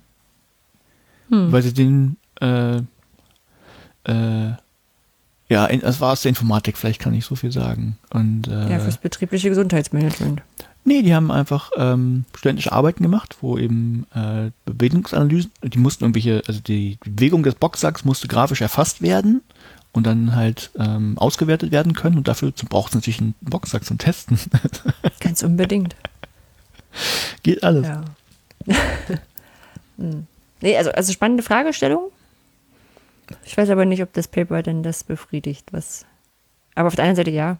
Also Naja, ist naheliegend. Es ist ja, es ist keiner immer- macht einen Film ist darüber, ja immer, wie der Dienstreise Ist ja ein kleiner Baustein. Ich weiß nicht, ob alles in einem so Paper drin sein muss, aber ich fand's, Ja. ich fand die, die Idee Ja. gut und dann habe ich gesagt, oh, das lese ich mir mal durch. Hm. Und das Handwerk, ich kann, bin jetzt, weiß ja nicht, wie wir genau nicht, also wie sie es genau gemacht haben mit den Diskussionen, also steht wirklich nur drin, sie haben sich dann getroffen und ausgetauscht und das synthetisiert. Ich weiß ja nicht, wie das gelaufen ist, aber ähm, Ja, da macht einer eine Excel-Tabelle auf und der andere schreibt das dann auch rein und dann, wenn sie sich nicht einig sind, gucken sie es nochmal an. Hm. Ja. gut, vielleicht, Nee, vielleicht, vielleicht habe ich, mich, hab ich mich blenden lassen. Wird schon valide sein. Nein, nein, nein, ich finde es auch super. Ich meine, da entsteht ja jetzt eine Vorstellung von ganz vielen neuen Paper-Ideen. Ja, Ja. du kannst jedes Genre nehmen, jedes In- Jahr in wieder, jedes Jahr wieder. Mhm. Kannst gucken, wie sich der Zeitverlauf dieses- verändert. Dieses, diese Stockfotos sind ja genau das, was ja auch in die, in die Kerbe steckt. Ne? Also wie sehen Leute aus, wenn sie arbeiten. Und man merkt das ja auch mal so bei Verwandten immer noch, ne? Mhm. wenn man zu Oma und Opa kommt und dann erzählst du von deiner Arbeit an der Hochschule und die wundern sich erstmal, dass du nicht die ganze Zeit vor so einer, vor so einer Schul Studentenklasse stehst. Ja? Und dass das, wenn überhaupt, also jetzt mittlerweile ja nicht mehr, aber nur einen ganz kleinen Teil ausgemacht hat. Und Mhm. hm. Hm. Von daher müsste man mal fragen, inwiefern die Medien so die, die Bilder verzerren. Ja, Ja. Ah, spannend. genau. Aber so, jetzt möchte ich Ja. wissen, warum äh, die Mädels Lücken füllen müssen. Die Mädels Mut zur Lücke haben müssen. Ähm, genau, ich habe ein Paper, das da heißt Lernstrategien oder strategisches Lernen. Genderabhängige Erfolgsstrategien im Medizinstudium an der Medizinischen Universität Wien von Gerhard, Gerald Heidlinger, Lukas Mittenauer, Evelyn Rimroth und Oskar Frischenschlager. Ähm, ist schon ein bisschen alt, ist am äh, 25. Juli 2000, äh, 2007 eingegangen und am 11. Dezember 2007 angenommen worden. Und zwar hat das Paper eine Vorgeschichte, also, also an der Wiener Klinischen Wochenschrift, The Middle European Journal of Medicine. Mhm. Ähm, das, das, das Paper, also warum ich das ausgewählt habe, hat eine Vorgeschichte. Und zwar hat Matthias Antrasch ähm, getwittert, er hat in einem Beitrag folgenden Absatz gelesen. Ähm, also das in einer empirischen Studie, dass Bestehen der Prüfung genderabhängig auch mit ist und Frauen wählten in dieser Prüfung mehrheitlich die, eine Lernstrategie des verstehenden Lernens, wodurch die Fülle des Stoffes nicht bewältigt werden konnte. Der Grund für die Wahl dieser Lernstrategie war eine messbare höhere Selbstunsicherheit im Hinblick auf das Bestehen der Prüfung. Männer wiesen eine höhere Selbstsicherheit auf, lernten daher etwas eher oberflächlich und hatten damit mehr Erfolg. Mhm. Der Lernerfolg war also hier nicht abhängig von der Lernfähigkeit oder den vorigen Erfolgen, sondern von der Selbstsicherheit. Und Matthias hatte dazu geschrieben, was für ein Arbeits Armutszeugnis für Universitäten, Studierende, die tatsächlich Inhalte verstehen wollen, schneiden im Hochschulsystem potenziell schlechter ab. Mhm. Selbstsichere Oberflächlichkeit gewinnt, Fragezeichen. Ja, wobei natürlich Darauf Selbstsicherheit, mhm. auch gerade weil ich es beim, beim letzten Mal ja hatte. Es gibt natürlich sowas wie eine Selbstwirksamkeitserwartung, die eine Rolle spielen kann. Ich weiß nicht, ob die jetzt mhm. vorkommt. Ja, kommt vor. Ah, cool. genau. Und ähm, darunter hatte ähm, Sönke Graf, also ist alles auf Twitter, deswegen kann man die Namen auch gut lesen, vorlesen, ähm, hatte dann geschrieben, wie hat die Untersuchung denn festgestellt, dass die, die Herren tatsächlich weniger konnten als die Damen? Na, also es ist ja immer so dieses mhm. Genderforschungs, ähm, Problem, sage ich mal, also mal abgesehen von den ideologischen Fragestellungen und den Leuten, die das sowieso alles für Quatsch halten oder ähm, meinen, dass ähm, Männer und Frauen generell unterschiedliche Eigenschaften und Möglichkeiten haben, inklusive Einschränkungen. Wie auch immer, will ich auch gar nicht so weit reingehen. Ähm, ist das tatsächlich eine Frage, die ich dann gesagt habe, stimmt eigentlich. Und der Matthias dann auch noch die Originalstudie verlinkt hatte, habe ich auch mal das Open Access Kriterium über Bord geschmissen. Es ist auf ResearchGate ähm, verfügbar, also man kommt dran. Äh, ohne, auch ohne, ohne hochgradig ähm, kriminelle Wege zu gehen. Und habe mir das Ganze mal angeguckt, wie man sowas untersucht. Also, wie, wie untersucht man das? Wie untersucht man sowas, genau. Ähm, das erste, was man machen muss, ist das total einzuschränken. Und zwar, wie in der Überschrift schon genannt war, ähm, das ist jetzt keine Studie, die einen Verallgemeinerungsanspruch hat, sondern die bezieht sich auf eine Prüfung im Medizinstudium in Wien. Mhm. Und zwar ist es so, ähm, dass die in Wien beim Medizinstudium nach dem ersten Studienjahr haben die ähm, eine Prüfung und ob du die bestehst oder nicht, davon ist abhängig, welche, ähm, ob du ins nächste Studienjahr kommen darfst. Mhm. Ja, also die, haben da haben so einen gewissen, gewissen Filter. Und ähm, da ist es wirklich so, dass sie ähm, das untersucht haben. Also sie wollten mehr oder weniger herausfinden, ähm, unter welchen Voraussetzungen hat man da gute Chancen zu bestehen. Ist äh, nachvollziehbar, warum man sowas rauskriegen will, nämlich einerseits zu gucken, wem empfehlen wir denn so ein Medizinstudium und wen nicht, oder wem sagen wir gleich, naja, das könnte jetzt ein bisschen schwieriger sein. Ähm, und Sie haben, also das ist jetzt schon elf Jahre her, muss man sagen, man weiß nicht, ob diese Prüfung immer noch so abläuft ähm, und ob die immer noch die gleichen Probleme haben oder, oder, oder gleichen ähm, Anziehungspunkte. Sie haben äh, 1000, also die hatten im Studienjahr, ich glaube, das war 2002, 2003, hatten sie ähm, 1500 Studienanfängerinnen und Anfänger mhm. und von denen haben 660 ins erste Studienjahr geschafft. Das ist ein äh, bisschen mehr als ein Drittel. Mhm. Was ich jetzt nicht so wahnsinnig wenig finde, wenn ich es jetzt mit den Zuständen, also an den, an den, das ist ja, Wien ist ja eine große Hochschule, ja. Medizin ist ein schweres Fach und ähm, es stand auch da, dass äh, aufgrund der Gesetzeslage in Österreich ähm, die einen weitgehend offenen Zugang zu den meisten Hochschulstudien vorsetzt, äh, ist diese Prüfung das einzige Instrument, den Zugang zum weiteren Studium entsprechend zu filtern, äh, zu regulieren. Das klang mir sehr danach, dass die keinen NC haben. Ja, Na, also sein. dass relativ viele Leute erstmal anfangen können, deswegen fand ich jetzt ein Drittel sogar fast schon viel.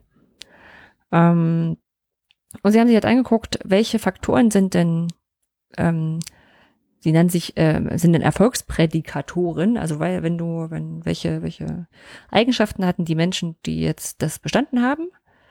Ähm, das waren vier Stück. Und zwar, sie hatten sie gute Schulleistungen vorher gehabt. Sie hatten Deutsch als Muttersprache, also das war auch ein Faktor, der sehr dazu beigetragen hat, dass die Leute ähm, dadurch durch, durchkamen. Äh, hohe Lernkapazität, also selber gesagt haben, sie können sich sehr viel merken. Mhm. Und männliches Geschlecht. Also wenn okay. du Mann war, hattest du gleich eine höhere Wahrscheinlichkeit, dass du das Ding schaffst, weil, als, weil du, als wenn du eine Frau bist, nicht weil das äh, auf Männer ausgerichtet war, sondern weil die Männer einfach äh, häufiger bestanden haben. Das ist ja jetzt erstmal eine Sache, die sie beobachtet haben. Genau, ist erstmal nur eine Ähm, Korrelation. Genau, erstmal eine Korrelation. Und da haben sie gesagt, das ist ja irgendwie komisch. Warum ist das so? Das, ähm, man muss jetzt dazu sagen, weil ja, wie gesagt, in der Gender-Diskussion ist ja mal ein bisschen schwieriger. Es geht jetzt nicht darum, wie kriegen wir jetzt dazu, weniger Männer zum Bestehen zu bringen, sondern wie man jetzt prozentual das vielleicht hinbekommt, dass Frauen genauso häufig bestehen, weil sie festgestellt haben, das liegt nicht daran, dass die schlechteren Schulleistungen haben. Die sind sogar potenziell besser als bei den Männern. Deutsche Muttersprache ist jetzt auch nicht das Problem und die höhere Lernkapazität haben sie in der Regel auch. Mhm. Also das war unabhängig von den anderen Fällen. Nee, muss ja, Ähm, muss und ja auch sie nicht um haben eine doch- Quote gehen, aber wenn es irgendwie ein Defizit gibt, ist es ja durchaus legitim zu sagen, kann man mal was machen. Naja, und wenn sie Unabhängig von, wir müssen jetzt signifikant 50-50 hinkriegen oder so. Genau, genau. Also es ging ja sowieso bei jetzt nicht 50-50, sondern wirklich darum, so, warum ist das eigentlich so, dass die Männer, ich glaube, sie hätten sogar zwei Jahrgänge untersucht, ähm, da signifikant besser durchkommen. Ja. ja.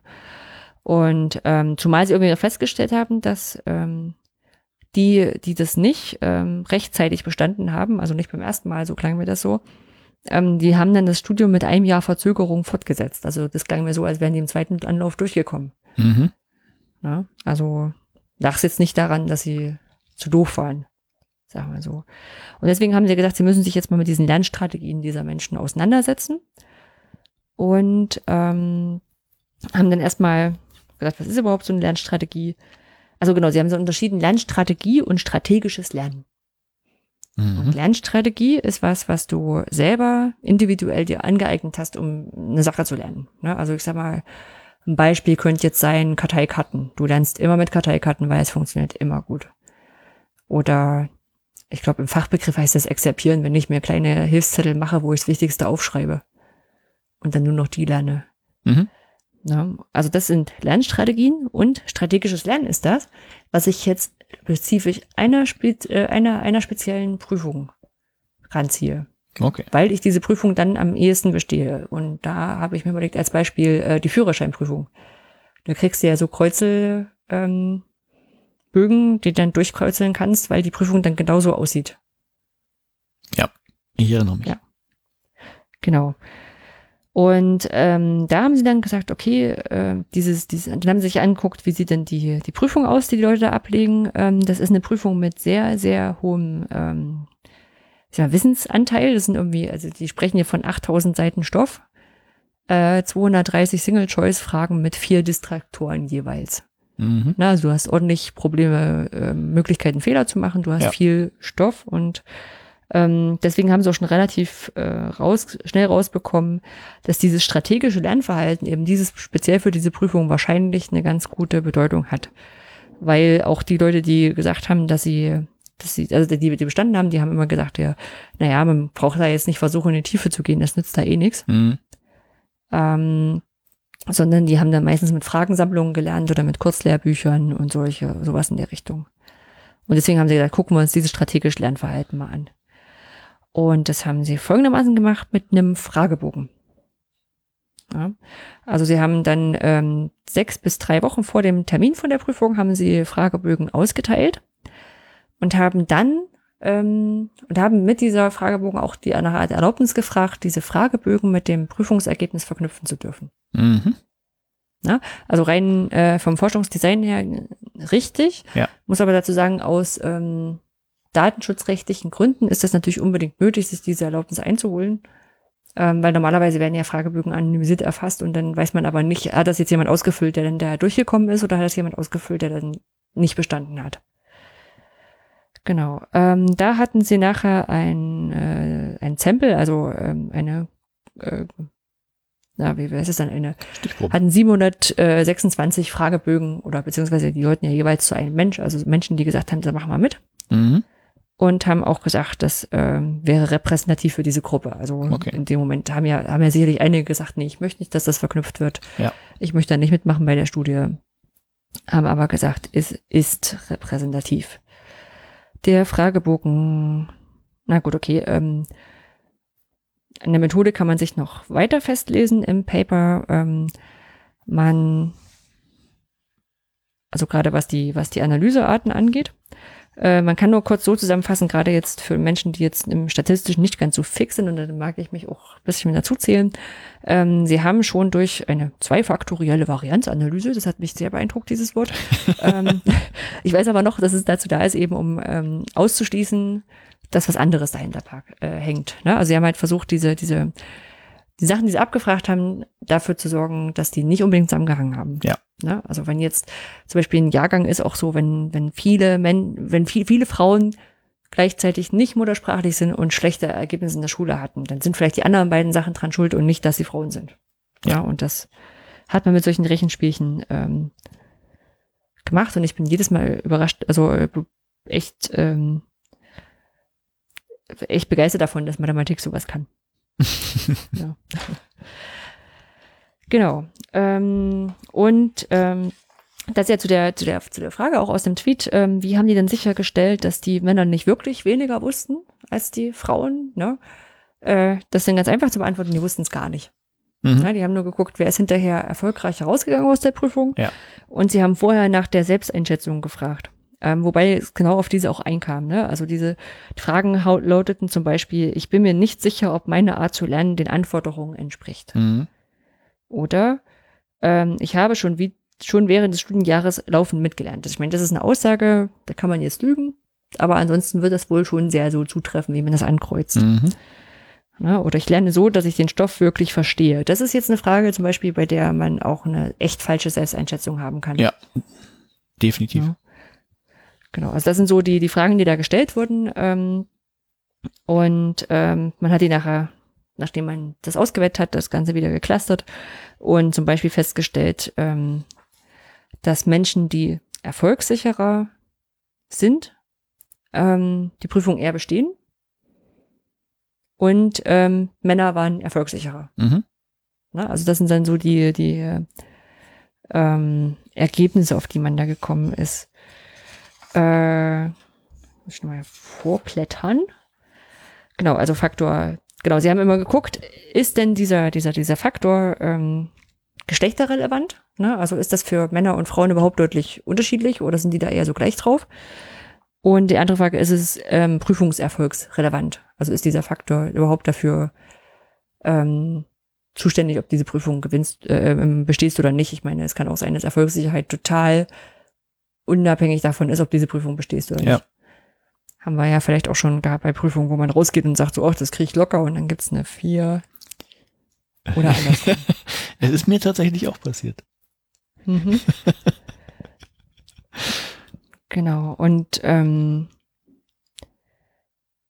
es gab dann halt äh, eben genau solche, solche Erfahrungen, dass ähm, also Erfolgssicherheit war halt dieser, dieser, der beides war, sowohl Prüfungserfolg relevant als auch geschlechterspezifisch und dass äh, männliche Studierenden höchste und weibliche Studierende geringste Ausprägung gezeigt haben. Und ein weiterer Punkt war, laufen viel mitlernen. Ja, also jetzt äh, die Sache, die ich zumindest ganz selten gemacht habe in meinem Studium, dieses, äh, wir lernen schon im ganzen Studienjahr mit. Und nicht erst drei Wochen vor der Prüfung. Ja, das habe ich echt immer nur geschafft. Von Fach zu immer Fach. nur geschafft, wenn irgendwelche Übungen, Übungen einen dazu gezwungen haben, mitzulernen. Genau. Und ähm, da haben sie zum Beispiel auch äh, festgestellt, dass es sowohl geschlechts- als auch erfolgsrelevante Unterschiede gibt, ähm, dass die männlichen Studierenden eher gesagt haben, nee, sie lernen eher nicht so mit. Und die weiblichen haben gesagt, sie lernen es eher, also sie nehmen es mit. Mhm.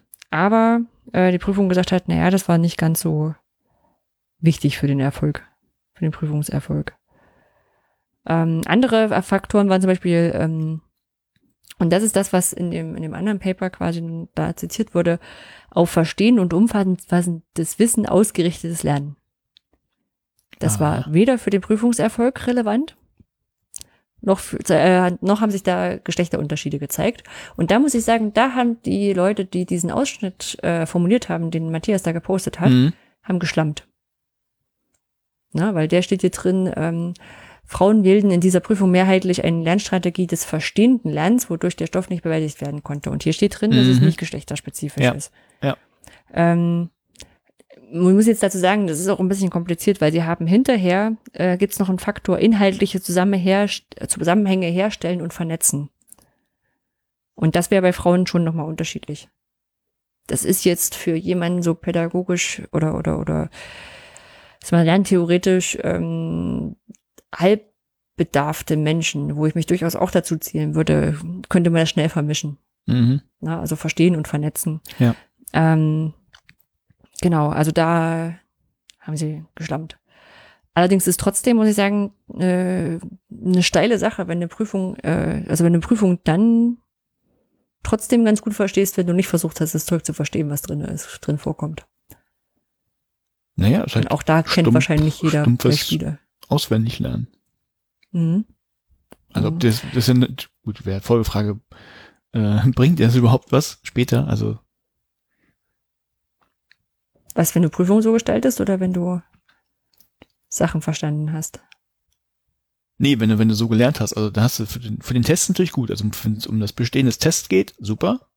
Ne, aber mhm. da hast du ja letztlich auch nichts von. Also, also wäre wär jetzt ja. für mich die Frage, versuche ich jetzt den, äh, den Damen irgendwie mehr Selbstvertrauen zu geben, damit sie die Prüfung schaffen oder ändere ich die Prüfung? Aber gut, das ist ein, anderes, ist vielleicht ein anderes Thema. Mein also Fazit quasi. okay. so, weil, weil das sind ja, das, wie gesagt, das sind ja immer so die, diese, diese du great, great minds think alike. Ja.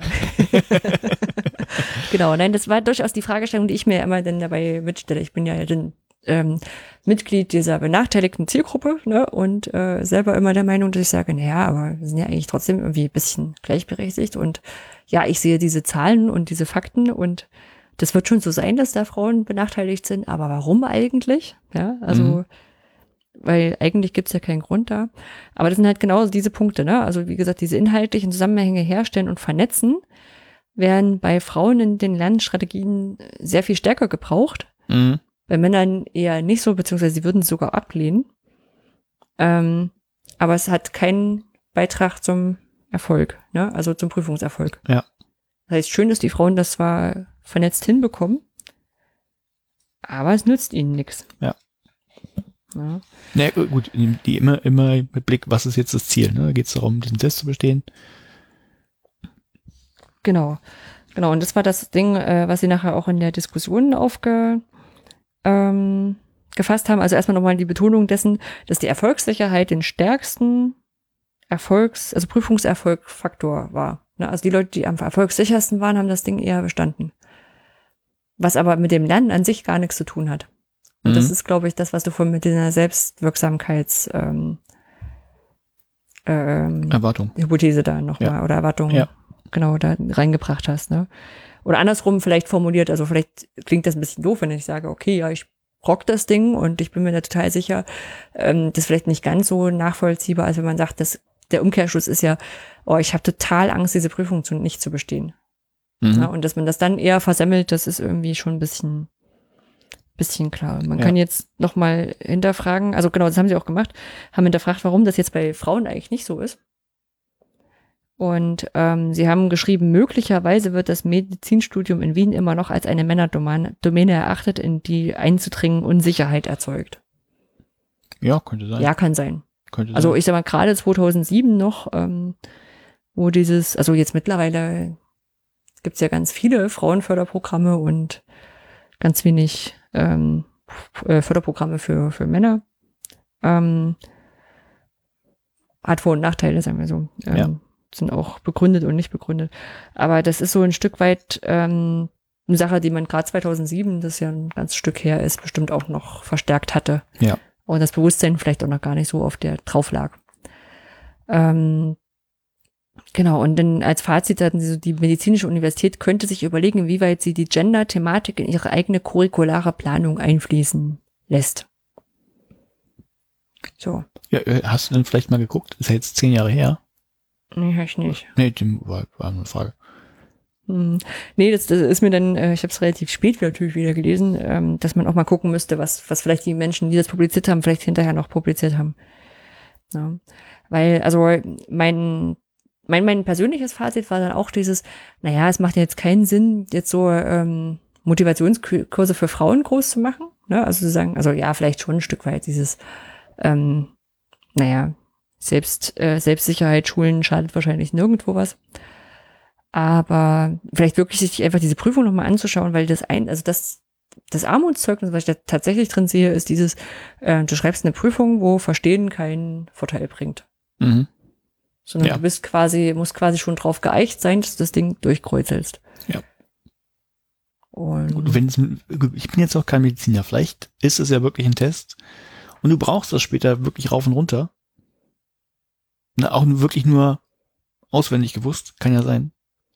hm. Dann hätte der Test ja noch irgendeinen Sinn, aber glaube ich jetzt. Ja, aber dann wäre es ja gut, wenn er genau das quasi mit abprüft. Also wenn dann auch die Leute, die es verstanden haben, einen Vorteil in der Prüfung haben. Ja, vielleicht gibt es da nichts zu verstehen. Vielleicht musst du nur wissen, ne, keine Ahnung, Schlüsselbein heißt, wie heißt das? Ist das Clavicula? Keine Ahnung.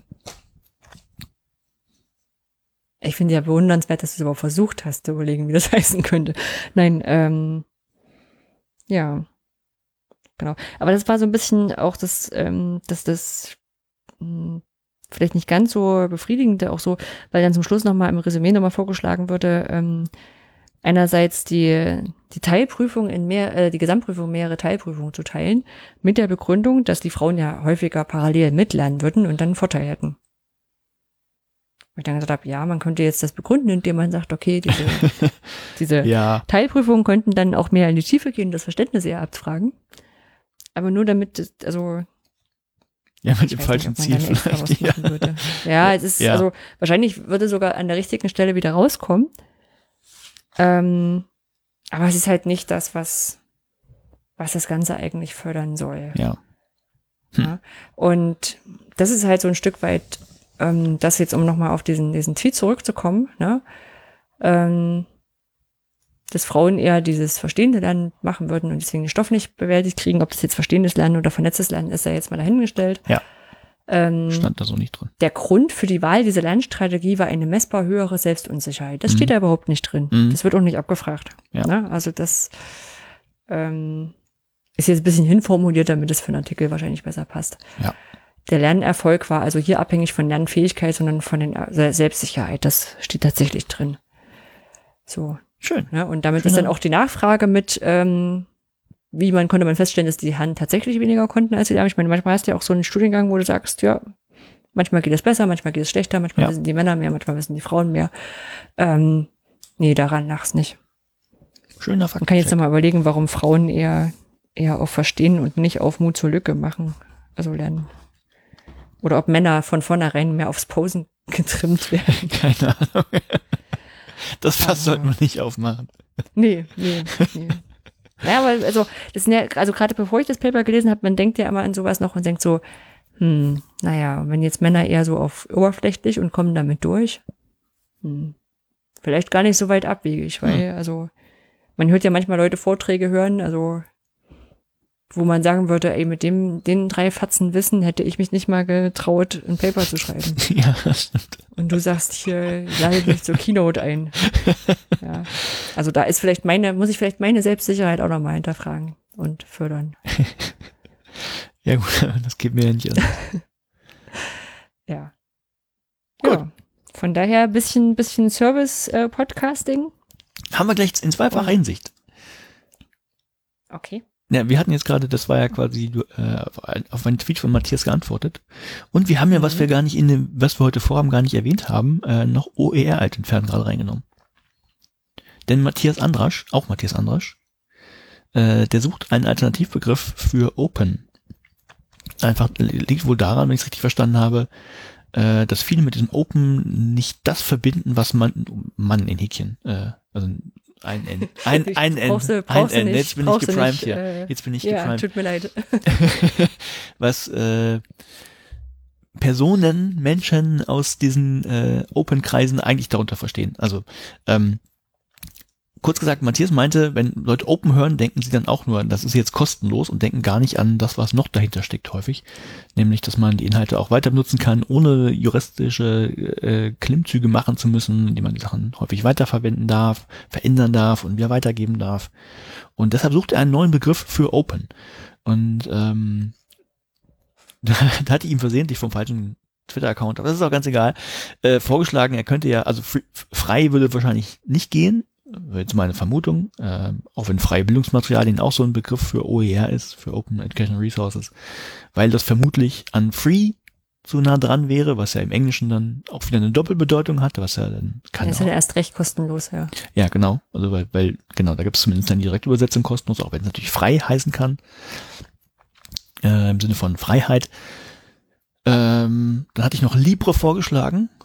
Da hat er leider nicht mehr darauf geantwortet. Also ich kenne Libre von, von LibreOffice und das ist ja auch so ein Begriff, der ähm, ist für, naja, für, für das für freie, für offene Sachen nochmal ins Leben gerufen wurden, auch nochmal um so eine Unterscheidung zu machen. Aber er, ihm schien das wohl zu sehr an, ähm, ich weiß nicht mehr, was er genau getwittert, getwittert hatte, äh, Revolution, nach, zu sehr nach Revolution zu klingen. Ähm, er sucht nur einen neuen Begriff. Also kurzum, wenn ihr eine Idee habt, was man für Open äh, noch nehmen könnte, um klarzumachen, ihr dürft, achso, äh, nein, noch eins. Remix hat er selber schon, schon ähm, äh, quasi wieder gestrichen. Äh, weiß ich aber nicht mehr warum. So, also wenn, wenn ihr einen Alternativbegriff für Open kennt, der nicht free ist und nicht Libre und nicht Remix und der klar machen kann, dass man mit den Inhalten, äh, also dass man die nicht nur kostenlos nutzen kann, sondern dass man eben viel mehr mitmachen kann, dann äh, schreibt es für uns in die Kommentare oder schreibt es doch Matthias direkt. Das würde ihn sicherlich freuen. Hm. Wobei ich, also wir hatten ja kurz vorher diskutiert, ob wir das mit reinnehmen und wir haben gesagt, klar. Ähm, ich weiß nicht, ob man ob man da nochmal rumdoktern sollte an den Begriffen. Weiß ich auch das, nicht. Ich würde es selber auch das nicht Ding machen, ist ja so, die, diese, diese, diese OER, der OER-Begriff, der ist, gibt's ja mindestens seit 2002, was jetzt schon 16, 17 Jahre her ist. Ähm, ich glaube, wenn es da was gäbe, was treffender wäre, hätte man das schon gefunden. Na, das also, weiß ich auch nicht. Also ich verstehe durchaus die Beweggründe, aber mir wäre es jetzt auch äh, die Mühe nicht wert. Und ich weiß halt nicht, ob es immer an diesen Begrifflichkeiten hängt. Also da wird ja irgendwie ganz viel dran ja. festgemacht, aber ja, bin ich jetzt, ja, verstehe ich, aber also bin ich jetzt nicht so der, halt der jemand, der da so hinterher ist. Hm, also Open ist ja sehr, sehr eng noch nah an Open Science, Open Access, also diese anderen Open-Begriffe noch, ne? Und mhm. vielleicht sollte man mehr Code tun, dass das Open stärker verstanden wird und eben Open Science auch nicht nur lade dieses Paper kostenlos runter ist, sondern nimm die Daten, mach andere Sachen damit. Vielleicht ist generell so ein so ein Ding. Open Source hat es ja auch nicht überwunden oder nicht in der Breite überwunden. Also da ist für die meisten ist es auch kostenfrei. Ähm, davon die Hälfte weiß vielleicht noch, dass man den Quelltext äh, bekommen kann, wobei die nicht richtig wissen, warum. Würde ich jetzt mal so tippen. Also die Zahlen sind jetzt frei erfunden. Könnte sein. Ähm, und da jetzt wirklich selber noch was ran rumzugestalten oder, oder, naja, das Ganze nochmal zu forken, das machen auch die wenigsten. Hm. Ich kenne jetzt auch die Hintergründe nicht. Also so wie ich ihn kenne, wird er schon einen Auslöser gehabt haben und nicht nur, oh, ich habe Langeweile, ich suche mal einen neuen Begriff. Ähm, ja, ja, ja. Nee, ja. das ist mit Sicherheit irgendwie groß von dir. Der ist ja da auch, also um den Werbeblock gleich zwischenzuschalten, Matthias hat ja auch das OER-Hörnchen ähm, ja. ähm, entwickelt. Ich weiß gar nicht, ob wir es hier schon mal hatten, eine Suchmaschine. Oh, ich glaube OER, nicht. Also das ist eine Meta-Suchmaschine. Haben wir das Tool doch noch gefunden heute? Ja, genau, machen wir das als Tool quasi. Ähm, ist eine, ist letztendlich eine Eingabemaske, die auf Grundlage von anderen Suchmaschinen ähm, das Ganze schon nach Lizenzen vorfiltert, ne? Um das jetzt mal so ja, zu sagen. Platt, platt gesagt, genau. Ja. ja und äh, ich sag mal, neben der der netten Möglichkeit, das so zu machen, fand ich äh, an, an der Entwicklung des Ganzen auch noch toll, ähm, dass er auch äh, auf Leute wie uns zugegangen ist und gesagt hat, hier, ähm, ihr müsst eure Lizenz mal noch maschinenlesbar reinhauen. Mhm. Na, also wir hatten auf den, auf den MOOC-Webseiten hatten wir ganz normal die äh, Lizenzbedingungen ähm, verknüpft und den Link dazu und das Bildchen. Aber es gibt ja noch so ein, ähm, was ist denn, rel-Attribut im Link, den man da setzen kann. Ja. Und dann versteht das auch die Maschine, dass das jetzt eine, eine Lizenz ist. Ja. Und das, ähm, da hat er uns wirklich nochmal geholfen. Also finde ich, für alle drei Leute, die es wissen, wie es geht und was es überhaupt nützt, aber mühsam ernährt sich das OER-Hörnchen. ich schreibe das mal als Sendungstitel vor. Klingt gut. ja, hm, gut, okay. Fünf Euro ins Phrasenschwein. Ja. ja. Gut. Machen wir einfach weiter. Mhm. Ähm, Moment, machen wir weiter. Mit meinem kurzen Nachfass zur Urheberrechtsreform. Äh, wiederhole ich jetzt nicht alles, was ich beim letzten Mal gesagt habe, wenn euch das interessiert. Hört da nochmal rein. Kurzfassung wäre, Ähm, es steht eine Änderung des Urheberrechts an auf europäischer Ebene und es gibt eine Richtlinie, die sich mit Upload-Filtern beschäftigt. Die heißt nicht so, aber darum geht es im Wesentlichen. Und ähm, ich habe mich damit beschäftigt, ob das auch Auswirkungen für die Hochschulen hat. Denn es gibt ja häufig Lernmanagementsysteme und wenn da Upload-Filter installiert werden müssen, kann das halt nicht nur Kosten verursachen, sondern so auch ganz absurde Szenarien hervorrufen, dass plötzlich wissenschaftliche Mitarbeiter oder Rechtsabteilungen von Unis prüfen müssen, ob so ein Upload äh, gerechtfertigt war oder nicht. So, äh, das, was ich nicht erwähnt habe, was ich aber auch nicht so ganz auf dem Schirm hatte, da muss ich mir sagen, okay, da bin ich ein bisschen drüber galoppiert. Äh, es ist nur eine Richtlinie, es ist keine Verordnung wie die DSGVO. Das heißt, ähm, wenn es ein neues Gesetz geben sollte, und gut, es wird ein neues Gesetz geben, die Frage ist in welcher Form, und äh, wenn es Upload-Filtern gibt, dann ist das, was in dieser Richtlinie drin steht, eben nicht der Gesetzestext, sondern das muss noch jeweils in den einzelnen Ländern in, in geltendes Recht gegossen werden. In naja, das haben Recht. wir bei der DSGVO auch schon mitbekommen, dass das nicht so ein großer Unterschied sein muss. Gerade wenn sich die Länder nicht so drum kümmern. Da komme ich nicht hinterher.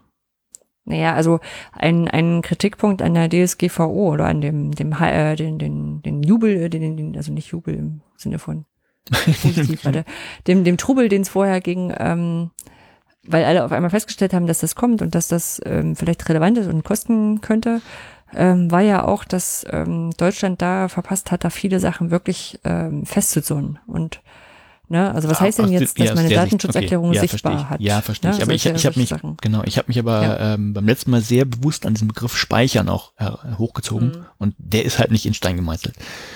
Ne, man könnte auch sagen, dass das habe ich, äh, das ist das, was ich vergessen hatte, was ich vorher im Sinn hatte. Es gibt natürlich jetzt auch schon äh, Ausnahmeregelungen, vielleicht gelten die einfach weiter. Ne, es gibt Paragraph 60a des Urheberrechtsgesetzes, da steht eben drin, äh, abgegrenzter Teilnehmerkreis und so weiter und so fort.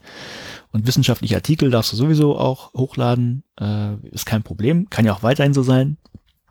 Ne, von daher, vielleicht braucht man dann da keine Upload-Filter, aber es gibt eben auch andere Sachen, äh, die eben nicht keine wissenschaftliche Paper sind und Abbildungen daraus, sondern vielleicht Bücher oder was auch immer, Filme und da gilt das dann halt nicht. Kann sein, dass es dann Upload-Filter nur dafür gibt. Das ist halt noch nicht abgesetzt. Kann natürlich sein, dass es dann noch was geändert wird im deutschen Recht, das weiß ich nicht. Ähm, das habe ich dann nachträglich erst nochmal nachgelesen. Das nächste, was ich jetzt erzähle, das ist der Artikel 4, den es auch noch gibt in dieser Richtlinie. Und äh, der lässt mich dann doch ein bisschen mehr nachdenken, ob es wirklich reicht, dass es schon diese Ausnahmeregel gibt, nämlich Artikel 6, äh, Paragraph 60a im Urheberrechtsgesetz, weil nämlich diese, dieser Artikel 4 in der Novelle äh, auch von Ausnahmen spricht für Bildungseinrichtungen, die es geben soll, aber da ist explizit nur von zum Beispiel Artikel 11 die Rede, da geht es ums Leistungsschutzrecht und Artikel 13 steht da nicht drin. Das heißt, selbst äh, wenn es in Deutschland schon äh, Gesetze gibt und das da jetzt neu gegossen wird und neu verändert werden muss durch die diese Urheberrechtsnovelle, dann kann es sein, dass Artikel 13 eben ausgenommen ist von von also ausgenommen ist von den Ausnahmen für Bildungseinrichtungen. Das ist für Uploadbilder nicht gilt. Also weiß ich nicht muss ich dazu sagen. Und dann das nächste, was ich, äh, das habe ich bei der DSGVO auch schon gehabt, irgendwie, äh, wo einige gesagt haben, ah, das ist doch gar nicht so viel anders als vorher. Ne? Also kann, verstehe ich ja auch, dass wir gesagt haben, naja, das, das deutsche Datenschutzrecht war jetzt auch schon so, dass ihr das eigentlich nicht durftet, hat nur jeder gemacht und sich keiner darum gekümmert. Ist also gar nicht so viel anders. Richtig in Deutschland, aber es ist eine, eine EU-Gesetz oder eine EU-Reform und es gibt auch Länder, äh, in denen gibt es vielleicht keine Ausnahmeregelung jetzt für, für wissenschaftliche Sachen. Und die trifft das natürlich auch. Also muss man sich auch mal vor Augen führen. Also es ist nicht immer nur Deutschland, sondern es geht wirklich mal um was, bisschen was Größeres. Und ja. Äh, kurz gefasst, es gibt auch, ich wollte nicht so lange machen, äh, vom Bündnis für freie Bildung, die haben sich auch damit beschäftigt, irgendwie drei Tage nach unserem Podcast. Ähm, den Link hauen wir in die Show Notes, da kann man auch nochmal nachgucken. Die sehen jedenfalls Uploadfelder auch kritisch. Ähm, mit Konjunktiven, ne, weil sie nicht genau wissen, ob sie kommen, aber wenn sie kämen, fänden sie es halt auch ähm, ein bisschen bedenklich für den Bereich der Bildung.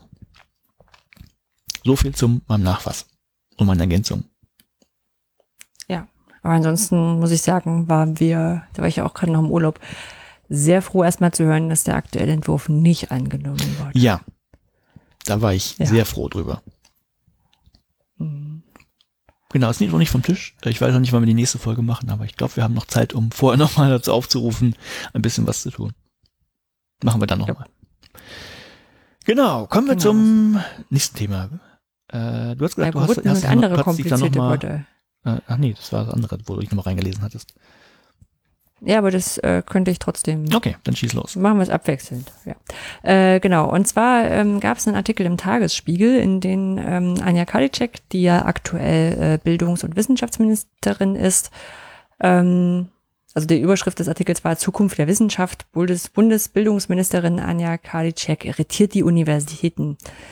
Ähm, und Nicht- zwar hat sie wohl in, ja, nicht nur die, ähm, hat sie wohl gesagt, ich weiß allerdings jetzt nicht in welchem Kontext, ähm, hat sie gesagt, dass die Wissenschaft sich ähm, zu komplizierter Begriffe bedient.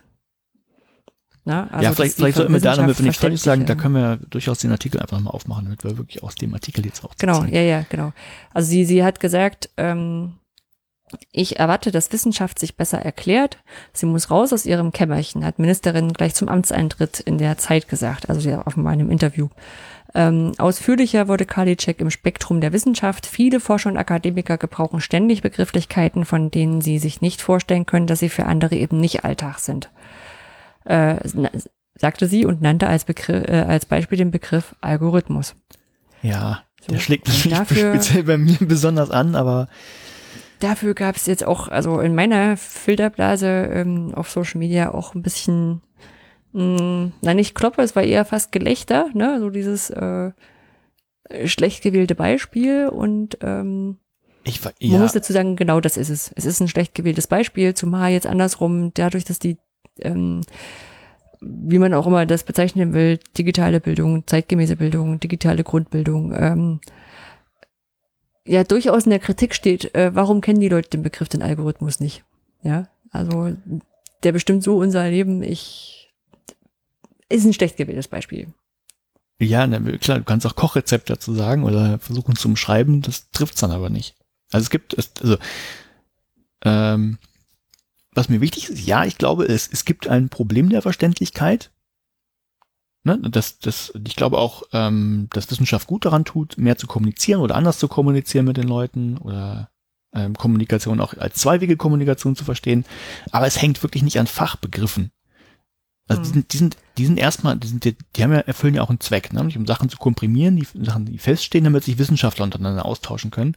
Und ja, äh, in Papern, also Paper richten sich erstmal hauptsächlich an andere Wissenschaftler. Von daher finde finde ich okay. Natürlich gibt's andere Sachen, da könnten sie versuchen, das einfacher zu umschreiben. Das hängt jetzt aber wirklich nicht an den Fachbegriffen, das ist das Problem daran. Also die, die sind nun mal da, die wirst du nicht wegkriegen.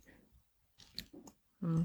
Glaub, Ja, ich hatte in, im Rahmen dessen auch noch ähm, einen Tweet gesehen von Mai, von MyLab, also die YouTuberin, die versucht äh, gerade aus dem Bereich Chemie, aber auch anderen Bereichen da viel zu erklären.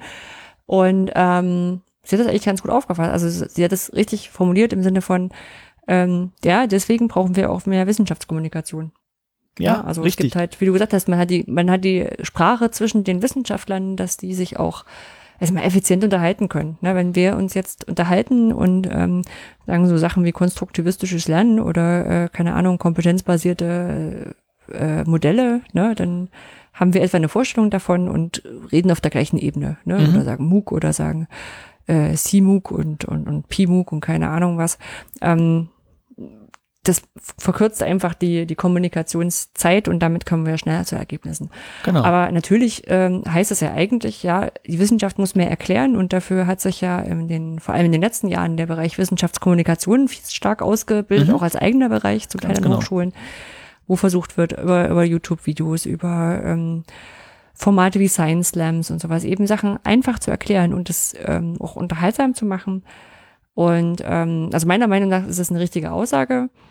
Aber die Schlussfolgerung, dass man da, also dass da jetzt nur die Wissenschaftler in der, im Zugzwang äh, stecken, stimmt nur so halb. Weil wenn man nämlich dann genau in diese Bereiche investiert, dann wird das auch was.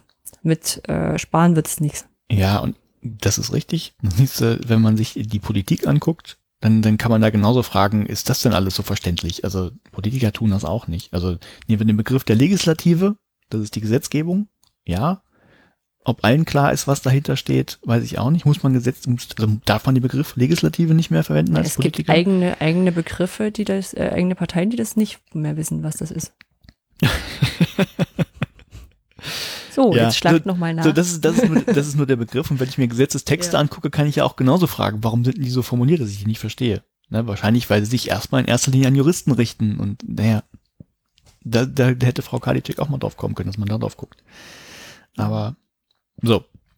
Sie hätte noch ein bisschen mehr gesagt. Es ging ja nicht nur um den Algorithmus, also ne, komplizierte Wörter, die man, ja, wo ich, ich sage, der ist so zentral, sollte man schon ein bisschen Grundverständnis dazu haben, was da, was da äh, hintersteckt.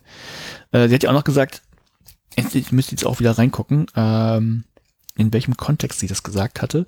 Ich habe jetzt so das, das ähm, rausgeschrieben, es gäbe zu viel Theorie bzw. Grundlagenforschung an Universitäten und zu wenig, was in Klammern monetär verwertbar als Innovation wäre. Äh, da gucke ich nochmal in den Artikel rein.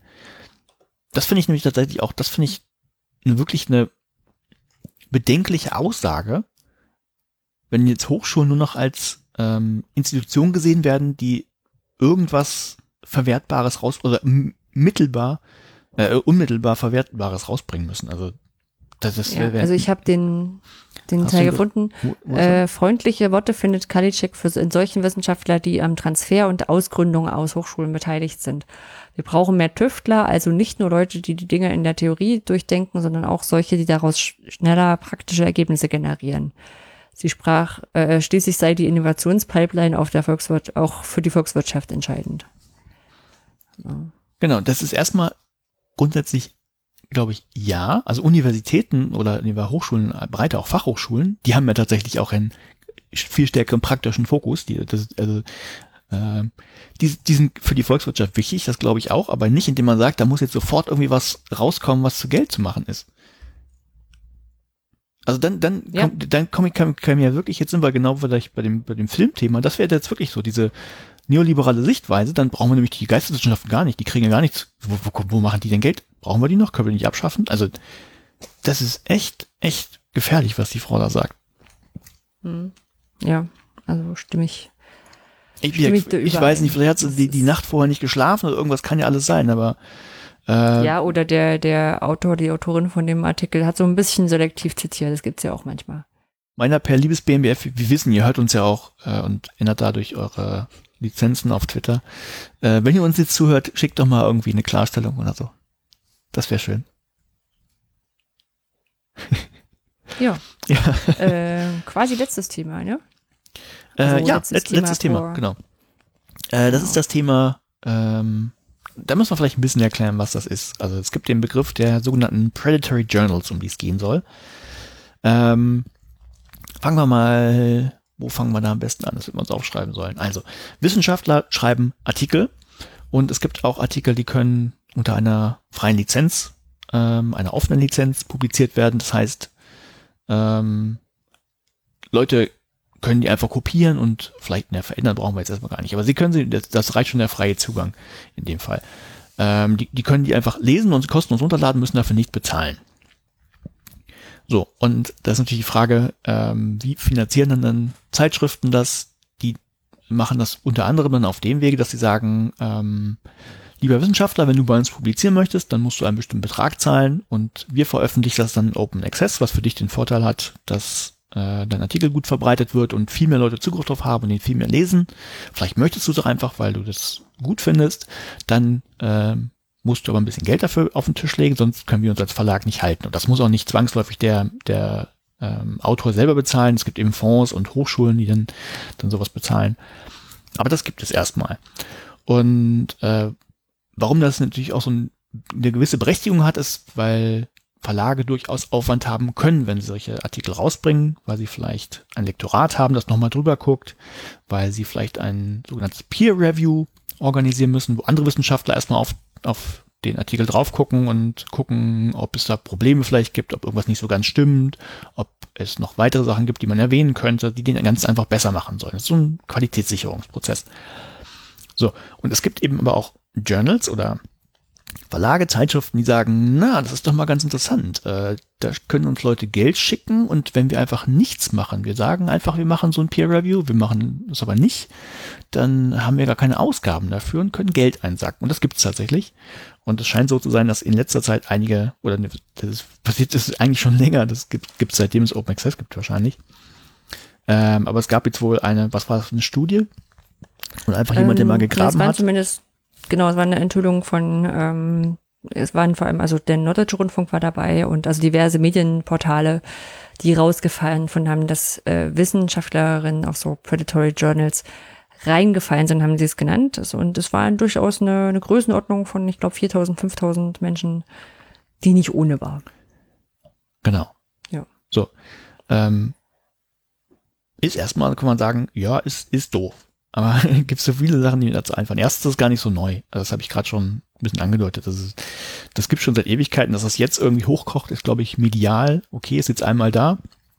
Ist jetzt mal jemandem außerhalb des Wissenschaftsbetriebs aufgefallen, dass das ja ein Problem sein könnte. Ja, ist. Ich glaube auch die Größenordnung war überraschend, ne? Also. Ja, da will ich jetzt erstmal, also hm. 5000, wie viele Artikel werden publiziert jeden Tag? Naja, 5000 Menschen stehen dahinter, das ist die.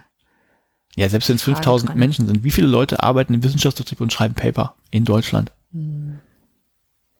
Ja, schon. Ja, ja. Hm. Ja, äh, habe ich jetzt auch keine Zahl, aber ich glaube, das relativiert das Ganze erstmal. Ja, ist doof und jeder Einzelne ist wahrscheinlich zu viel.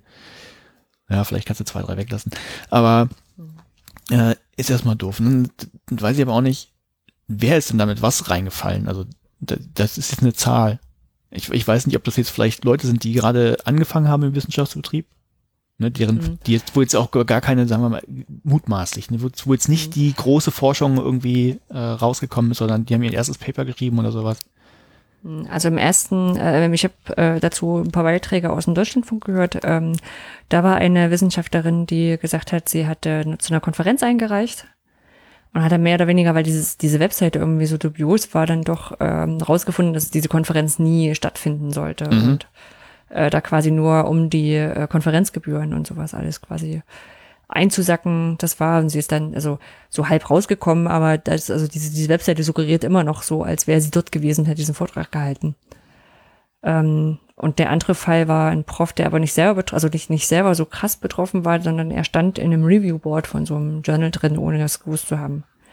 Wo das Journal also offenbar wirklich ähm, so getan hat, als würde es da Reviews geben und er kennt, kannte wenigstens weder das Journal noch den Editor noch, noch irgendwen dort. Ja, aber das war halt eines dieser Journals, die in dieser Enthüllung oder in diesem Bericht vorkamen. Ja. Ja. Gut, also ein Prof und die andere, weiß ich nicht. Äh, ja, genau.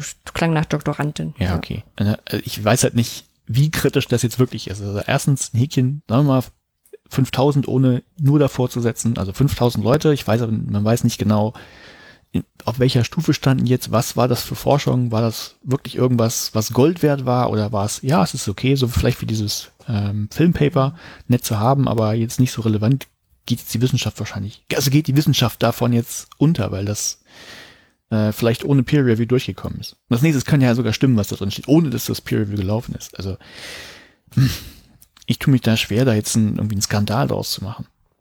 Naja, ist kompliziert. Einerseits, man kriegt, äh, also die Woche kriege ich mindestens eine Mail mit äh, veröffentlicht doch in unserem Journal äh, lieber Professor Lorenz. Ja, ne? also ich kenne die auch. ich bin schon ne?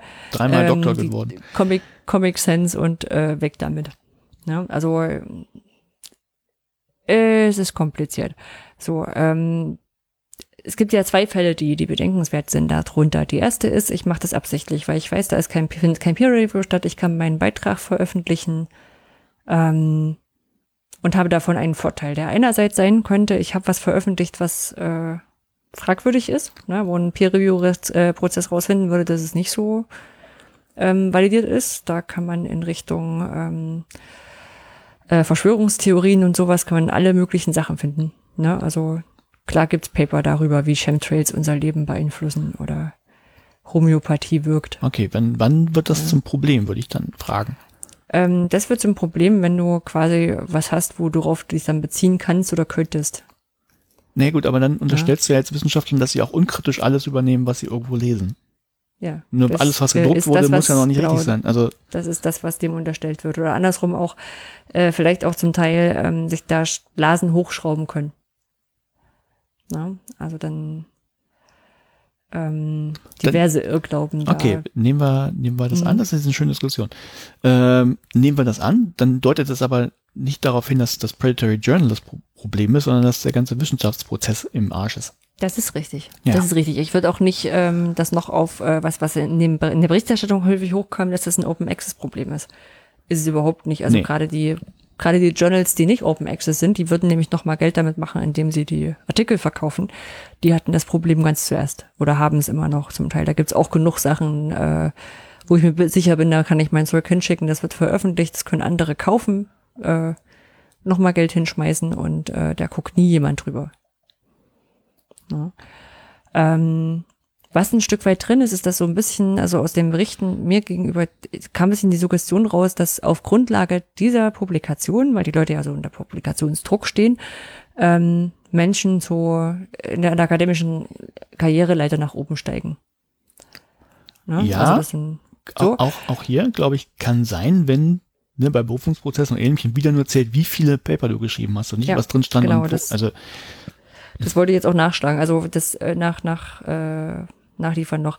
Also die Sachen, wo, die ich kenne, ne, da, da wird halt schon mal reingeguckt, was, was hat er denn äh, geschrieben und in welchen Journals ist denn da ver, äh, veröffentlicht worden. Das ist eine Sache, die mir dann fast schon wieder zu weit geht. Denn wenn, also gerade in der in der Wirtschaftsinformatik kenne ich es, aber auch in anderen Forschungsdisziplinen, da werden ja ähm, Journals auch noch gerankt. Ne? Da gibt es dann A, B, C, D und äh, ja, alles, was ja in anderen Sachen ja. Veröffentlicht sind, die zählen überhaupt nicht für eine, für eine, für eine Professur. Ne? Also das ähm, ist dann hat ein anderes Elite-Problem, aber es ist halt so ein Ding, wo ich sage, da ist vollkommen egal, ob der jetzt in so einem Predatory Journal veröffentlicht hat oder nicht. Naja, ich kenne einen anderen Ansatz. Ich glaube, es war die DFG, die bei einigen Sachen einfach sagt, gib uns nicht eine Liste mit, mit 200 Publikationen, gib uns deine fünf besten, die passen. Ja. Weil man sich die auch noch intensiv angucken kann und reingucken kann. Und dann sehen die auch, ja, wenn das. Schrott ist, dann ist das Schrott. Ja. Und dann kannst du so viele Paper haben, wie du willst. Und dazu kommt auch so in dieser, in dieser Forschungscommunity, ähm, da gibt's ja so ein paar, also du hast ja in der Regel eine Handvoll Konferenzen und eine Handvoll Journals, die du im Augen behältst. Ja, und also was ich, was ich halt echt fragwürdig finde, ist halt dieses, dass man drauf reingefallen ist. Ja, also ähm, wenn du jetzt eine, eine Konferenz, du hast, eine, du hast ein Forschungsergebnis suchst jetzt eine, eine Konferenz, auf der du das veröffentlichen kannst und dann sagst du so, okay, jetzt kommt die und die Konferenz, das sieht ganz gut aus, da könnte ich das veröffentlichen. Ähm, weiß ich nicht. Also klar, als, als Jungwissenschaftler hast du die Erfahrung nicht, aber da sollte dir dein, deine Betreuerin oder dein Betreuer weiterhelfen. Ähm, ja, also so, so kenne ich es halt. Hm, ähm, ja. gab ja auch kurz auf Twitter die Überlegung, ähm, ob man das jetzt irgendwie in so ein strukturiertes Doktorat irgendwie mit, mit reinsetzen müsste. Das heißt, jemand, der eine Doktorarbeit schreibt, gibt es häufig jetzt mittlerweile, dass man dann auch noch ein paar Kurse besuchen muss, ob man da nicht noch Kurse zu sowas anbieten kann. Puh, ja, weiß, wie gesagt, ich, ich, ich sehe das Problem noch gar nicht so und genauso wie du sagst, also ich, ich habe bei Zivi hab schon mitgekriegt, ne, ähm, äh, es gibt diverse Verlage, wenn du irgendwas auf dich hältst, dann veröffentlichst du da halt nicht, weil das nur Ramsch ist, jemand, das ist genau für die, die eben gar nicht in der Wissenschaft bleiben wollen, sondern nur ihren Doktortitel haben wollen, fertig, die veröffentlichen da, kostet nicht viel und das war's. Da weiß dann schon, steckt wahrscheinlich auch nicht so viel dahinter, kriegt man halt mit eigentlich, wenn man, oder zumindest habe ich es mitbekriegt. Ohne da jetzt irgendwie Kurse zu besuchen. Ja, und wie gesagt, gerade dieser, also gerade solche, solche ähm, Metriken wie, wie der Hirschfaktor und sowas, die ja noch die Relevanz von Artikeln und von Journals und sowas noch dir ausrechnen wollen, ähm, wie gesagt, die ja eigentlich meiner Ansicht nach noch ein anderes Problem mit sich bringen, also dass eben dann wirklich quantitativ auf Forschung geguckt wird. Ähm, die versuchen ja, das schon rauszukriegen wieder. Also es ist. Ja, was wir machen könnten, wir könnten ja. ein paar Tipps geben, äh, wenn, wenn ihr irgendwie neu seid in der Wissenschaft oder so. Äh, genau was das erste, was du gesagt hast, das sind genau diese Hallo Herr Doktor sowieso oder einfach Spam. Also ich glaube, kein seriöses Journal wird euch einfach so irgendwie schicken, hier veröffentlich mal was bei uns.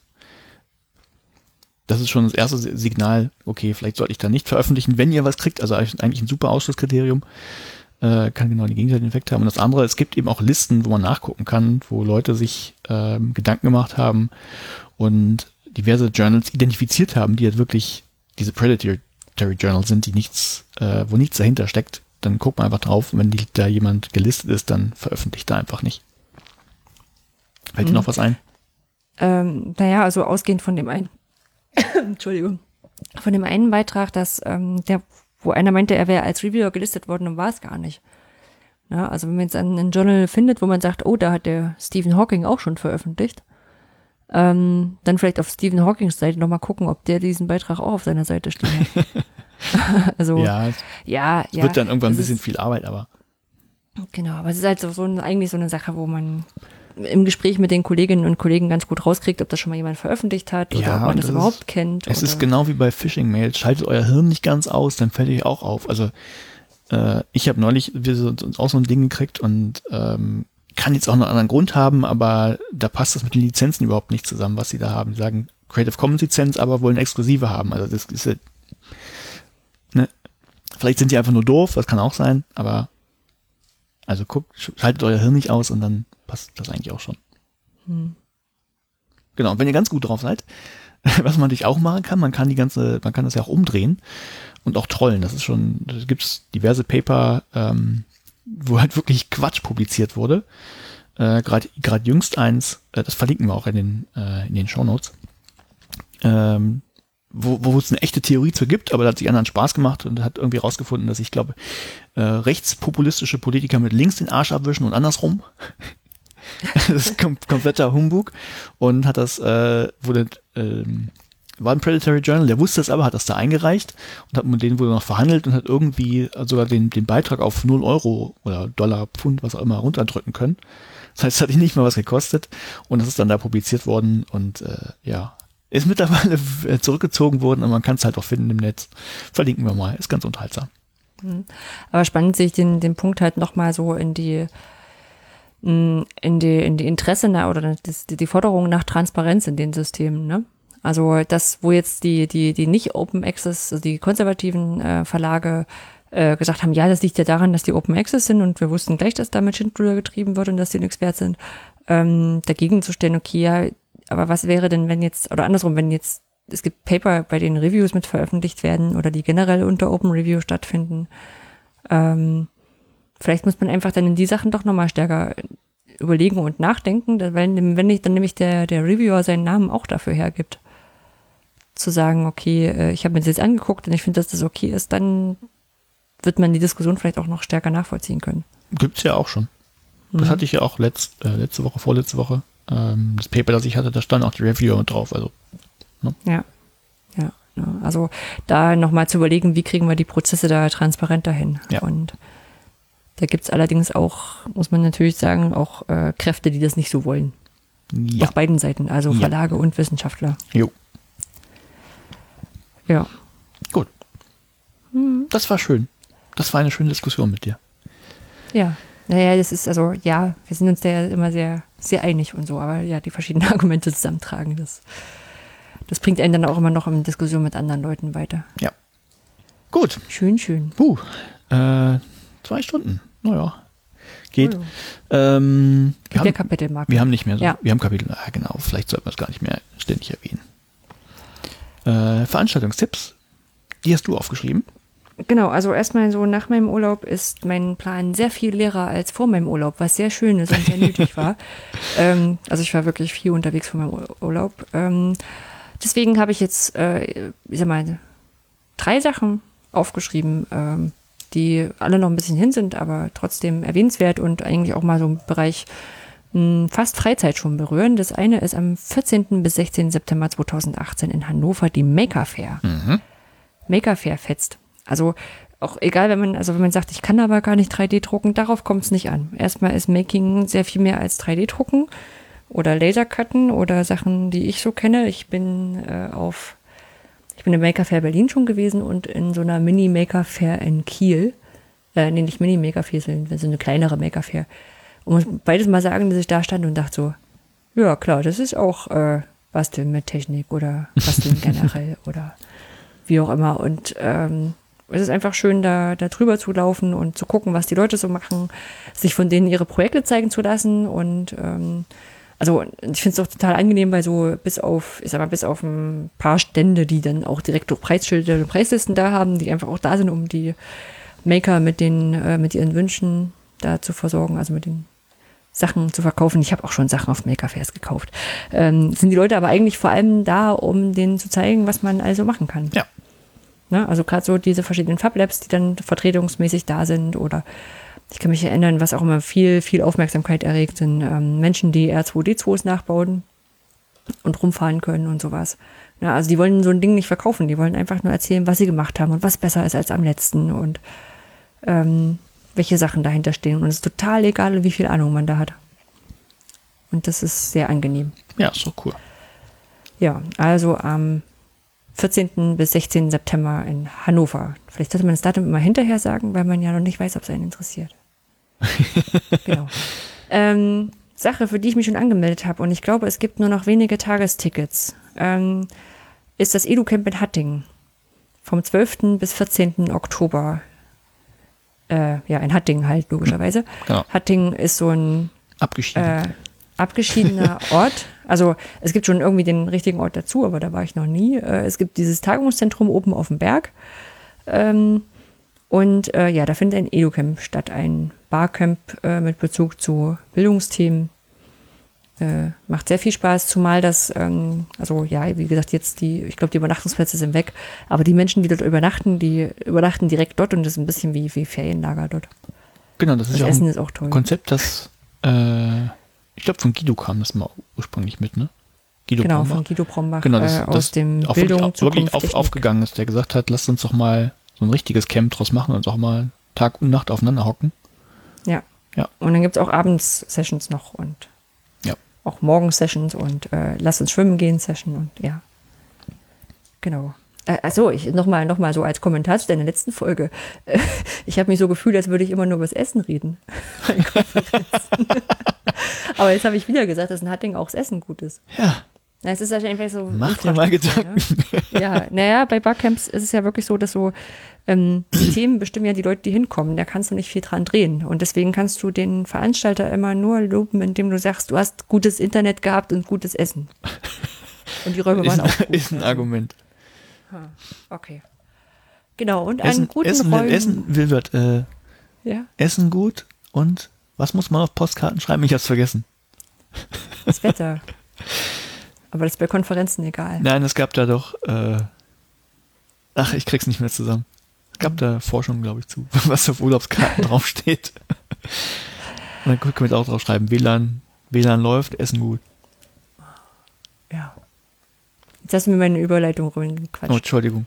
An guten Orten, oder gute, gute Location, guten WLAN und guten Essen arbeiten wir derzeit auch noch. Das werde ich öfter sagen.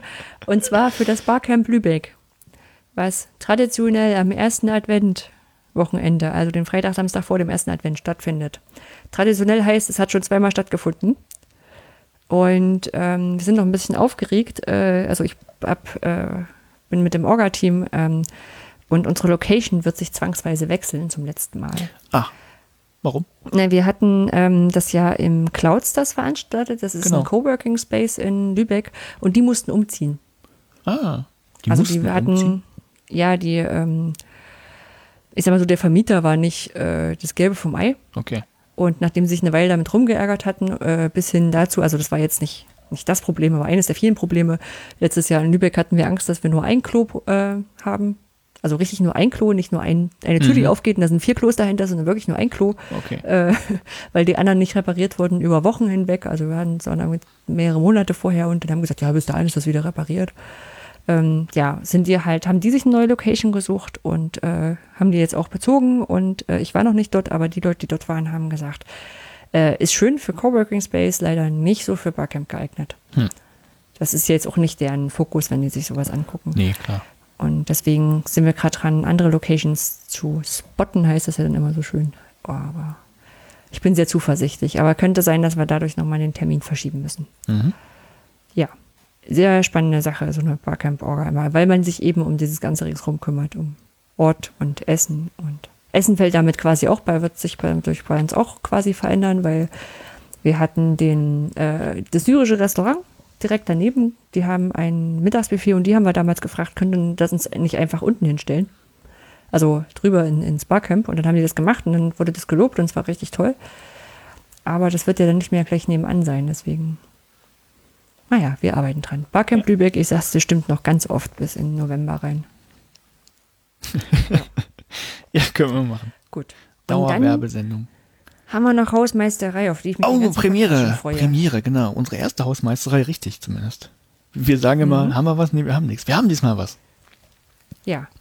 Und zwar sind, haben, sind wir jetzt offiziell ein Wissenschaftspodcast. Wir sind geadelt worden. Wir sind geadelt worden, denn wir sind im Netzwerk wissenschaftspodcast.de aufgenommen worden. Wispod äh, kennt man das.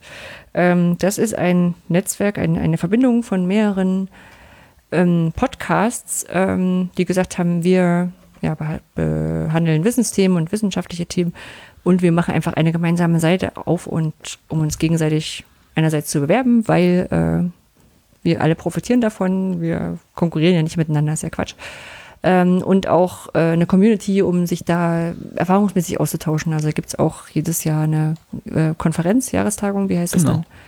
In Wien dieses Jahr. Ja, Vienna ja, Calling. Ganz schön weit weg von Lübeck. Äh, ja, ganz Ohr heißt sie.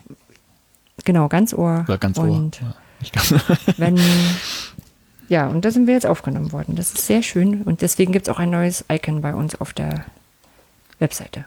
Genau.